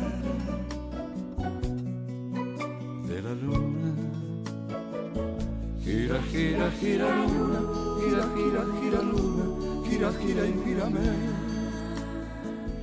Gira, gira, gira luna, gira, gira, gira luna, gira, gira y mírame. Hay quien sueña con el tacto de la mano del rey Midas. Hay quien sueña con la piedra del poder filosofal. Hay quien sueña con cruzar. Bien, pues esto que estamos escuchando fue una petición justamente que les pedíamos nos hicieran alguna petición que ustedes tuvieran y estoy buscando, a ver, hace unos momentos la, compartimos. Eh, de Beca Ganesh que nos escribió. Y sí, justamente Giraluna con Kaito y Adriana Landeros. Ahí está, para ti y para todos los que nos escuchan. Y pues también aquí nos pone otra. Si hay tiempo, la pasaremos Beca Ganesh, pero por lo pronto ahí está eh, Giraluna. Muchas gracias y gracias a todos los que nos están siguiendo aquí en, en nuestras redes sociales. Lupita Flores Lira también nos escribe, Alfonso de Alba Arcos, eh, también nos escribe Angar, eh, que nos, nos dice aquí, se inspiró en la pintura de Boccaccio y en el cuerpo de un hombre eh, centro de una, dentro de una cisterna. Gracias, pero híjole, los dimos por vía telefónica y ya no hay. Pero Angar, muchas gracias. Muchas gracias. Y si me permites, yo termino de leer el mío y pues también lo, lo podemos rolar, por supuesto. Eh, Diogenito que nos dice el mayor amante de la literatura fue Pedro Páramo y así le fue. Me encantó. Gracias Diogenito. A Crom también, Elizabeth Espinosa, el negrito en el arroz que nos dice también. Ay no, yo tengo casi una playlist de pedidos no cumplidos. Bueno, es que no siempre estamos de complacencias, negrito en el arroz. No siempre tenemos tiempo, pero hoy que teníamos tiempo, en lugar de estar, de estar peleando, nos hubieras mandado tu canción. Ahí para la otra. Bueno, mándanos una, a ver si da tiempo, a ver si aquí nuestro productor Rodrigo eh, da, a, da tiempo. Y bueno, también eh, Diogenito que nos había escrito también sobre Pedro Carrizales, que nos dice que qué maravilla de historia, había, escuchado muchas críticas. Muchas gracias. Y bueno, eh, hace rato comentábamos que estaba dando una conferencia de prensa que llamaron de manera urgente el equipo de Andrés Manuel López Obrador. Y bueno, entre otras cosas, eh, sigue diciendo que no va a usar el Estado Mayor y que también los elementos eh, regresarán a la, a la Secretaría, a la Sedena de la Defensa Nacional. Y también que Héctor Vasconcelos se va al Senado y que en su lugar que había anunciado que se quedaría en la Secretaría de Relaciones Exteriores se queda Marcelo Ebrard, quien ya está ahí llevando a cabo algunos trabajos. Eh, eh, también se reunirá con Mike Pompeo en próximos días y bueno, pues ahí estará en este cargo Marcelo Ebrard como secretario de Relaciones Exteriores. Pues ahí está parte de lo que está comentando en esta conferencia de prensa. Y bueno, pues seguimos.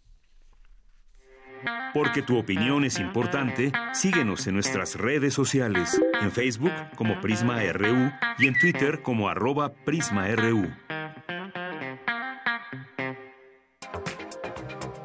Internacional RU. De acuerdo con el diario The New York Times, varios organismos y empresas que lucran al mantener detenidas a familias de migrantes y a los niños separados de sus padres al cruzar la frontera sur de Estados Unidos tienen vínculos con el gobierno del presidente Donald Trump.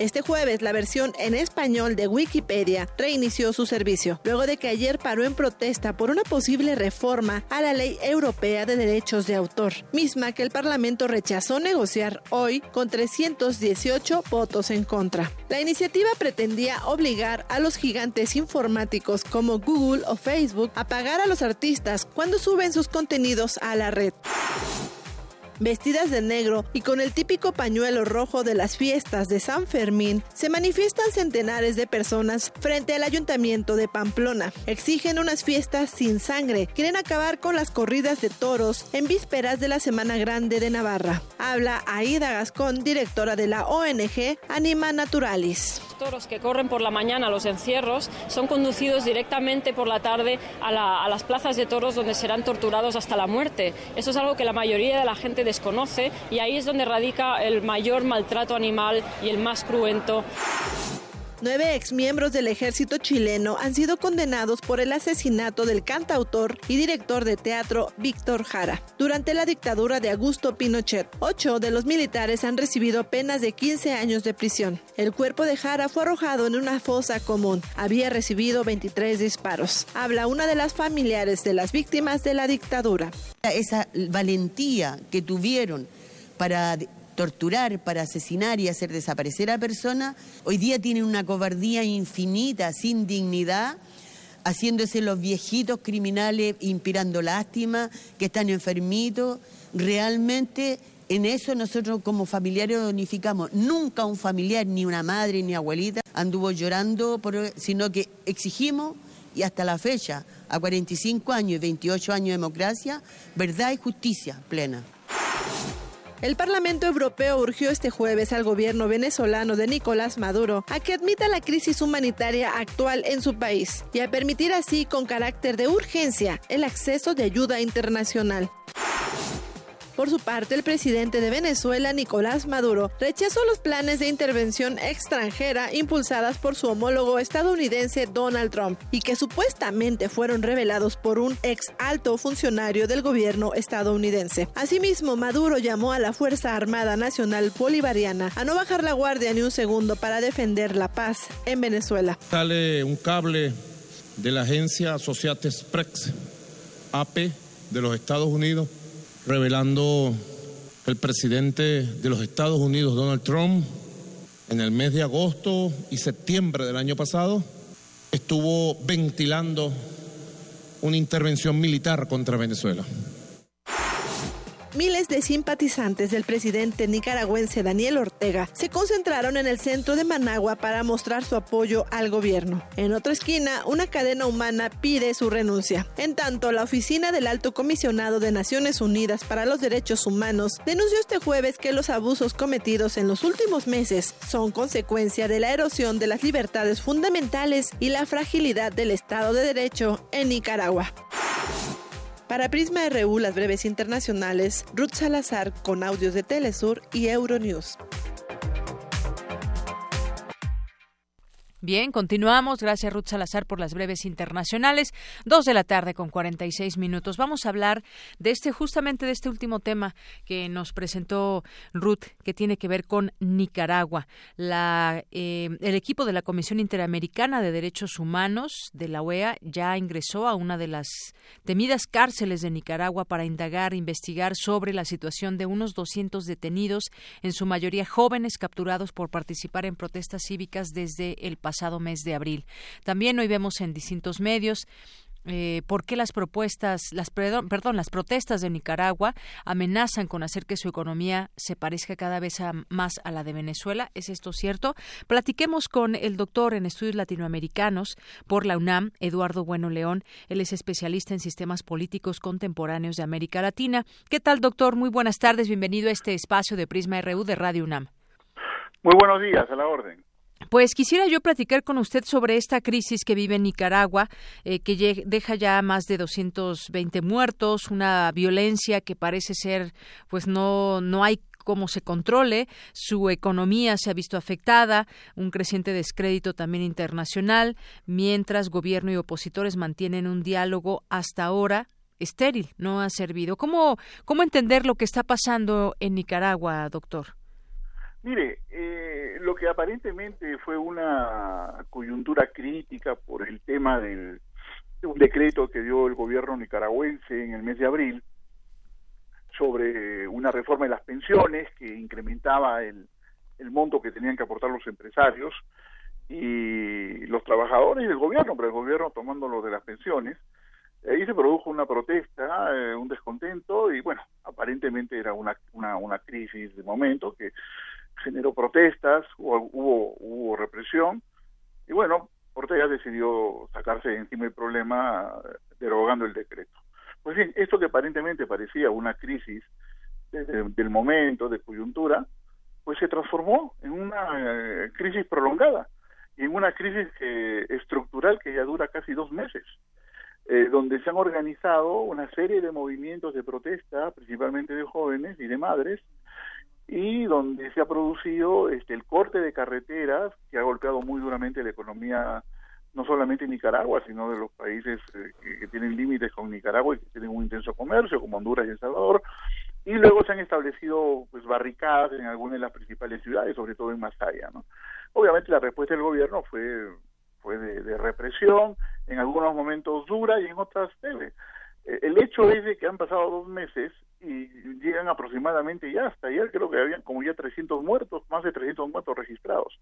Y esto pues obviamente provoca la intervención de los organismos hemisféricos de defensa de los derechos humanos, quienes están este, presionando para que eh, la Organización de Estados Americanos tenga una clara eh, y decidida intervención pidiéndole al gobierno nicaragüense que detenga la represión, ¿no? La, la represión ha generado también pues una mayor violencia por parte de la oposición que se ha constituido, que es una amplia coalición de, de actores este, de distinto tipo, ¿no? Eh, sobre todo sociedad civil, más empresarios y partidos políticos de oposición. Entonces estamos ante una polarización que nos hace recordar mucho el escenario venezolano, sobre todo porque el, las barricadas y la paralización física de la economía está provocando que Nicaragua, que estaba creciendo a 4.5%, imagínense, mucho más que México, eh, de repente pues todos los indicadores indican que se está cayendo ese crecimiento. Y hay 10 sectores económicos aproximadamente que están en estos momentos eh, paralizados. Y esto también repercute en la economía regional. Entonces vemos ahí también que aparece en el horizonte eh, un modelo muy criticado por los sectores democráticos de la región, un modelo de desestabilización pues que se llama golpe suave, ¿no? reúne todas las características.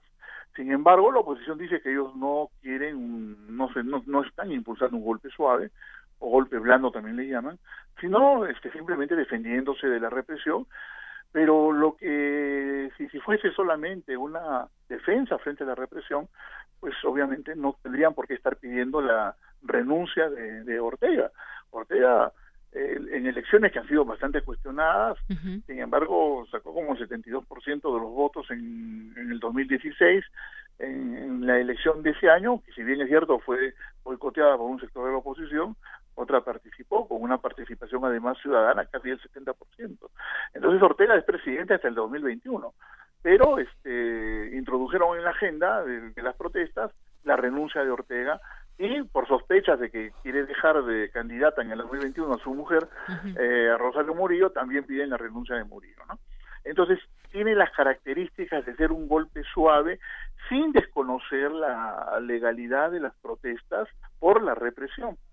Por otro lado, el gobierno, el gobierno de Daniel Ortega pues está no ha sabido controlar el tema, está haciendo uso de la fuerza aparentemente indiscriminada y va a tener que enfrentar una situación con la Organización de Estados Americanos porque el Consejo Permanente se reúne ya en estos días, hay varios informes eh, la nueva presidenta del Consejo Permanente de Costa Rica, es centroamericana, igual que el vicepresidente que es salvadoreño.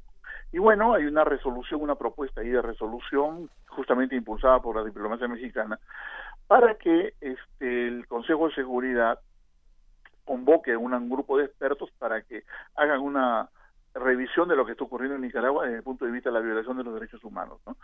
Entonces, bueno, el gobierno de Ortega, pues obviamente se opone a que lo, estén investigando, pero de alguna manera creo que este Consejo Permanente va a emitir una primera eh, voz o señal de alerta. Mientras tanto, la Iglesia nicaragüense pues está ha tratado de mediar, sin éxito, dicho sea de paso. ¿no?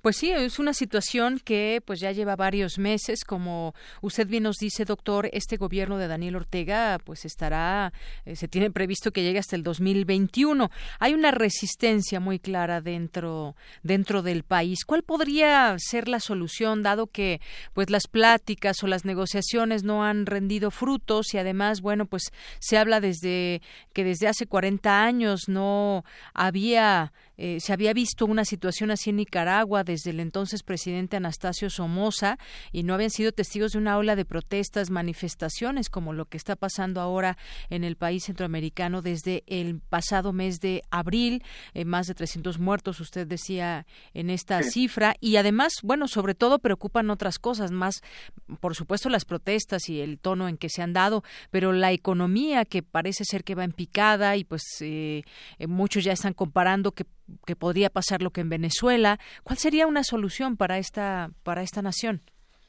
Yo creo que el, desgaste de, Daniel, ¿no? Recuerda usted que Daniel Ortega regresa al poder. La última vez que estuvo en el poder fue en el 89, perdió las elecciones de Frente Sandinista frente a Violeta Chamorro. Hasta el 2007, ¿no? En 2007 Ortega gana las elecciones eh, limpiamente, pero luego, por ahí por el 2011, un poco antes, 2009, la Suprema Corte cambió la, Constitución y admitió admitió la eh, la reelección. Entonces Ortega se volvió a presentar y después la Asamblea modificó se estableciendo la reelección permanente y continua. Eh, esto es lo que genera un gran descontento dentro de los sectores de clase media y del sandinismo eh, histórico que eh, justamente su lucha en la época de la revolución, en la época de los Somoza, fue contra la reelección permanente, ¿no? Entonces, eh, Ortega volvió a postularse, volvió a ganar la elección presidencial. Siempre, siempre Ortega ha tenido una base electoral entre 38 y 44% del voto, eso no se ha movido. O sea, tampoco estamos hablando, digamos, de un, de un liderazgo que no tenga respaldo popular, ¿no? Sí lo tiene y lo tiene fuerte pero digamos este, la forma como se procedió a la reelección, a aprobar la reelección, es lo que desacredita eh, la continuidad de Ortega, ¿no? Entonces en el 2016 vuelve a presentarse y ya allí ya hay un, una esfera de, descontento ya muy marcado con el boicot que se da a ese proceso. No olvidemos que un poquito antes, en las municipales del 2014, también hubo un boicot generalizado, de, denuncias de fraude electoral que no se llegaron a investigar. Entonces yo creo que eh, todo este descontento eh, que se galvanizó con el tema este de las pensiones, ahora se ha expresado y se ha organizado, ¿no? Entonces no solamente es contra Ortega como persona, sino contra el proyecto de una restauración neoautoritaria con un modelo de partido hegemónico como sería el Frente Sandinista. Entonces, esto se ha visto de alguna manera legitimado porque los eh, miembros históricos del sandinismo, pues desde hace varios años vienen negando que el proyecto de Ortega sea sandinista, que no tiene nada que ver el proyecto orteguista con lo que fue el sandinismo y la revolución, y que efectivamente pues hay una restauración de cierto modelo neosomocista, ¿no? Eh, además es resultado de alianzas en los años 90 entre Ortega y, y Arnoldo Alemán, el presidente nicaragüense. Fíjese, este, es muy interesante, porque ahora se le cuestiona mucho a Ortega, pero en los años 90 Ortega fue clave en la gobernabilidad de Nicaragua, eh, con alianzas con la derecha nicaragüense. Y esa derecha nicaragüense incluso apoyó a Ortega en el 2007 en, y luego en el proceso de reelección, ¿no? Eh, lo que pasa es de que esa alianza, esa alianza empresarial orteguista, orteguista pues ya se entró en crisis, ¿no? Con, con, eh, con la reforma esta de las pensiones y además con cierto oportunismo político del empresariado también que pues, ya quieren, digamos, este precipitar la caída de Ortega porque el crecimiento económico que tiene Nicaragua, que es aproximadamente, lo mencionábamos, calculado para este año a 5%, según uno de los más altos de Centroamérica. eh, ese crecimiento económico eh, eh, tiene un mecanismo de distribución social, ¿no? Hacia abajo, hacia las clases populares. Entonces, eh, entonces becas, ayudas a las familias, ayuda a las mamás, etcétera. Entonces el empresariado considera que el Frente Sandinista pues está utilizando mecanismos asistencialistas que merman el, la capacidad de acumular excedente para seguir invirtiendo y proyectarse los empresarios nicaragüenses a, las, a los otros países centroamericanos. ¿no? Es la vieja disputa entre excedente y redistribución, que siempre ha sido el problema de los países centroamericanos. ¿no? Un crecimiento económico que genera un excedente, inmediatamente interviene el Estado para redistribuir ese excedente, pero por los, los juegos estas de la globalización financiera, los empresarios sienten de que los, los, los despojan de un capital importante para seguir sí. ampliando sus inversiones. Ese es el tema de fondo en cuanto al, al, al tema económico. Claro. Y ahora, pues, con dos meses de paralización de, del comercio, la, el crecimiento se, se, se, se, está derrumbando y es aquí donde aparece pues este modelo de golpe suave no cuál puede ser la solución yo creo que la solución pues, eh, tiene hay que insistir en el en el diálogo nacional hay que insistir en el diálogo nacional creo que Ortega Daniel Ortega es consciente además de que algunos proyectos que él impulsó pues fracasaron, ¿no? Como el tema este del canal de Nicaragua, donde inversiones, un inversionista chino iba a invertir casi sí. 10 mil millones de dólares para trazar un canal ahí, se modificó la constitución incluso, bueno, eso fracasó, no, no salió adelante. Hay también problemas en la costa atlántica con el movimiento misquito de origen eh, británico, es una etnia africana de, de, origen africano inglés, ellos están también este, moviéndose, eh, reclamando más autonomía, incluso esta crisis ellos dicen que es una crisis entre élites de Managua, pero uh -huh. que ellos son otra cosa, ¿no? Están buscando una autonomía territorial incluso. Sí. Bueno, entonces, eh, el tema está que si no se detiene todo esto, uh -huh. eh, puede generarse una un, conflictos territoriales con la costa mezquita y puede generarse además un conato de guerra civil, porque la, los sectores sandinistas organizados en sus eh, sindicatos, en sus asociaciones territoriales, etcétera, como repito, son fuertes. Sí. Entonces van a defender el gobierno que le han apoyado, ¿no? claro. que es su gobierno. Pues sí. Entonces, yo creo que el diálogo nacional se sí. impone si es eh, auspiciado por la Organización de Estados Americanos, pues mejor, siempre y cuando pues no se ponga a Daniel Ortega en el mismo nivel que, que Nicolás Maduro, porque Nicolás Maduro como que quiso ser enjuiciado por la OEA, ¿no? por bueno. eso se generó todo este, este problema. Claro. Eh, no, no, aquí es diferente, aquí es diferente, es propiciar el diálogo sí. con estas propuestas de comisiones de expertos para uh -huh. acompañar el proceso de diálogo, porque la Iglesia nicaragüense ha tomado parte sí. con la oposición, ¿no? Entonces necesitamos ahí, de tal manera que de tal manera que la, una probable solución pueda uh -huh. ser incluso ¿no? un gobierno de, de, unidad de integración nacional, que yo no sí. creo que tendría mayor problema para Ortega, ¿no? y quizás un recorte de los plazos de, de sí. su gestión como presidente. ¿no? Muy bien. Si todo esto no es posible, pues no queda más remedio que convocar nuevas elecciones. Pues no le veo otra salida Ajá. a esta coyuntura que, que tiende a prolongarse y que puede impactar ¿eh? En bien. Honduras y puede impactar en El Salvador. Sí. En Honduras pues... quizás por el control militar que hay. ¿no? un régimen que surgió de un fraude electoral, eh, hay más control social, pero en El Salvador no, en El Salvador sí impacta lo que ocurre en Nicaragua, impacta directamente en El Salvador. Bueno, pues doctor, nos ha dado mucho gusto escuchar su análisis y lo que nos dice sobre Nicaragua. Seguiremos atentos y eventualmente platicar sobre este tema en, la, en lo posterior. Muchas gracias. Cómo no, un fuerte abrazo. Hasta luego, doctor eh, Eduardo Bueno León, especialista en sistemas políticos contemporáneos de América Latina. Con esto nos despedimos. Gracias, hasta mañana. Buenas tardes.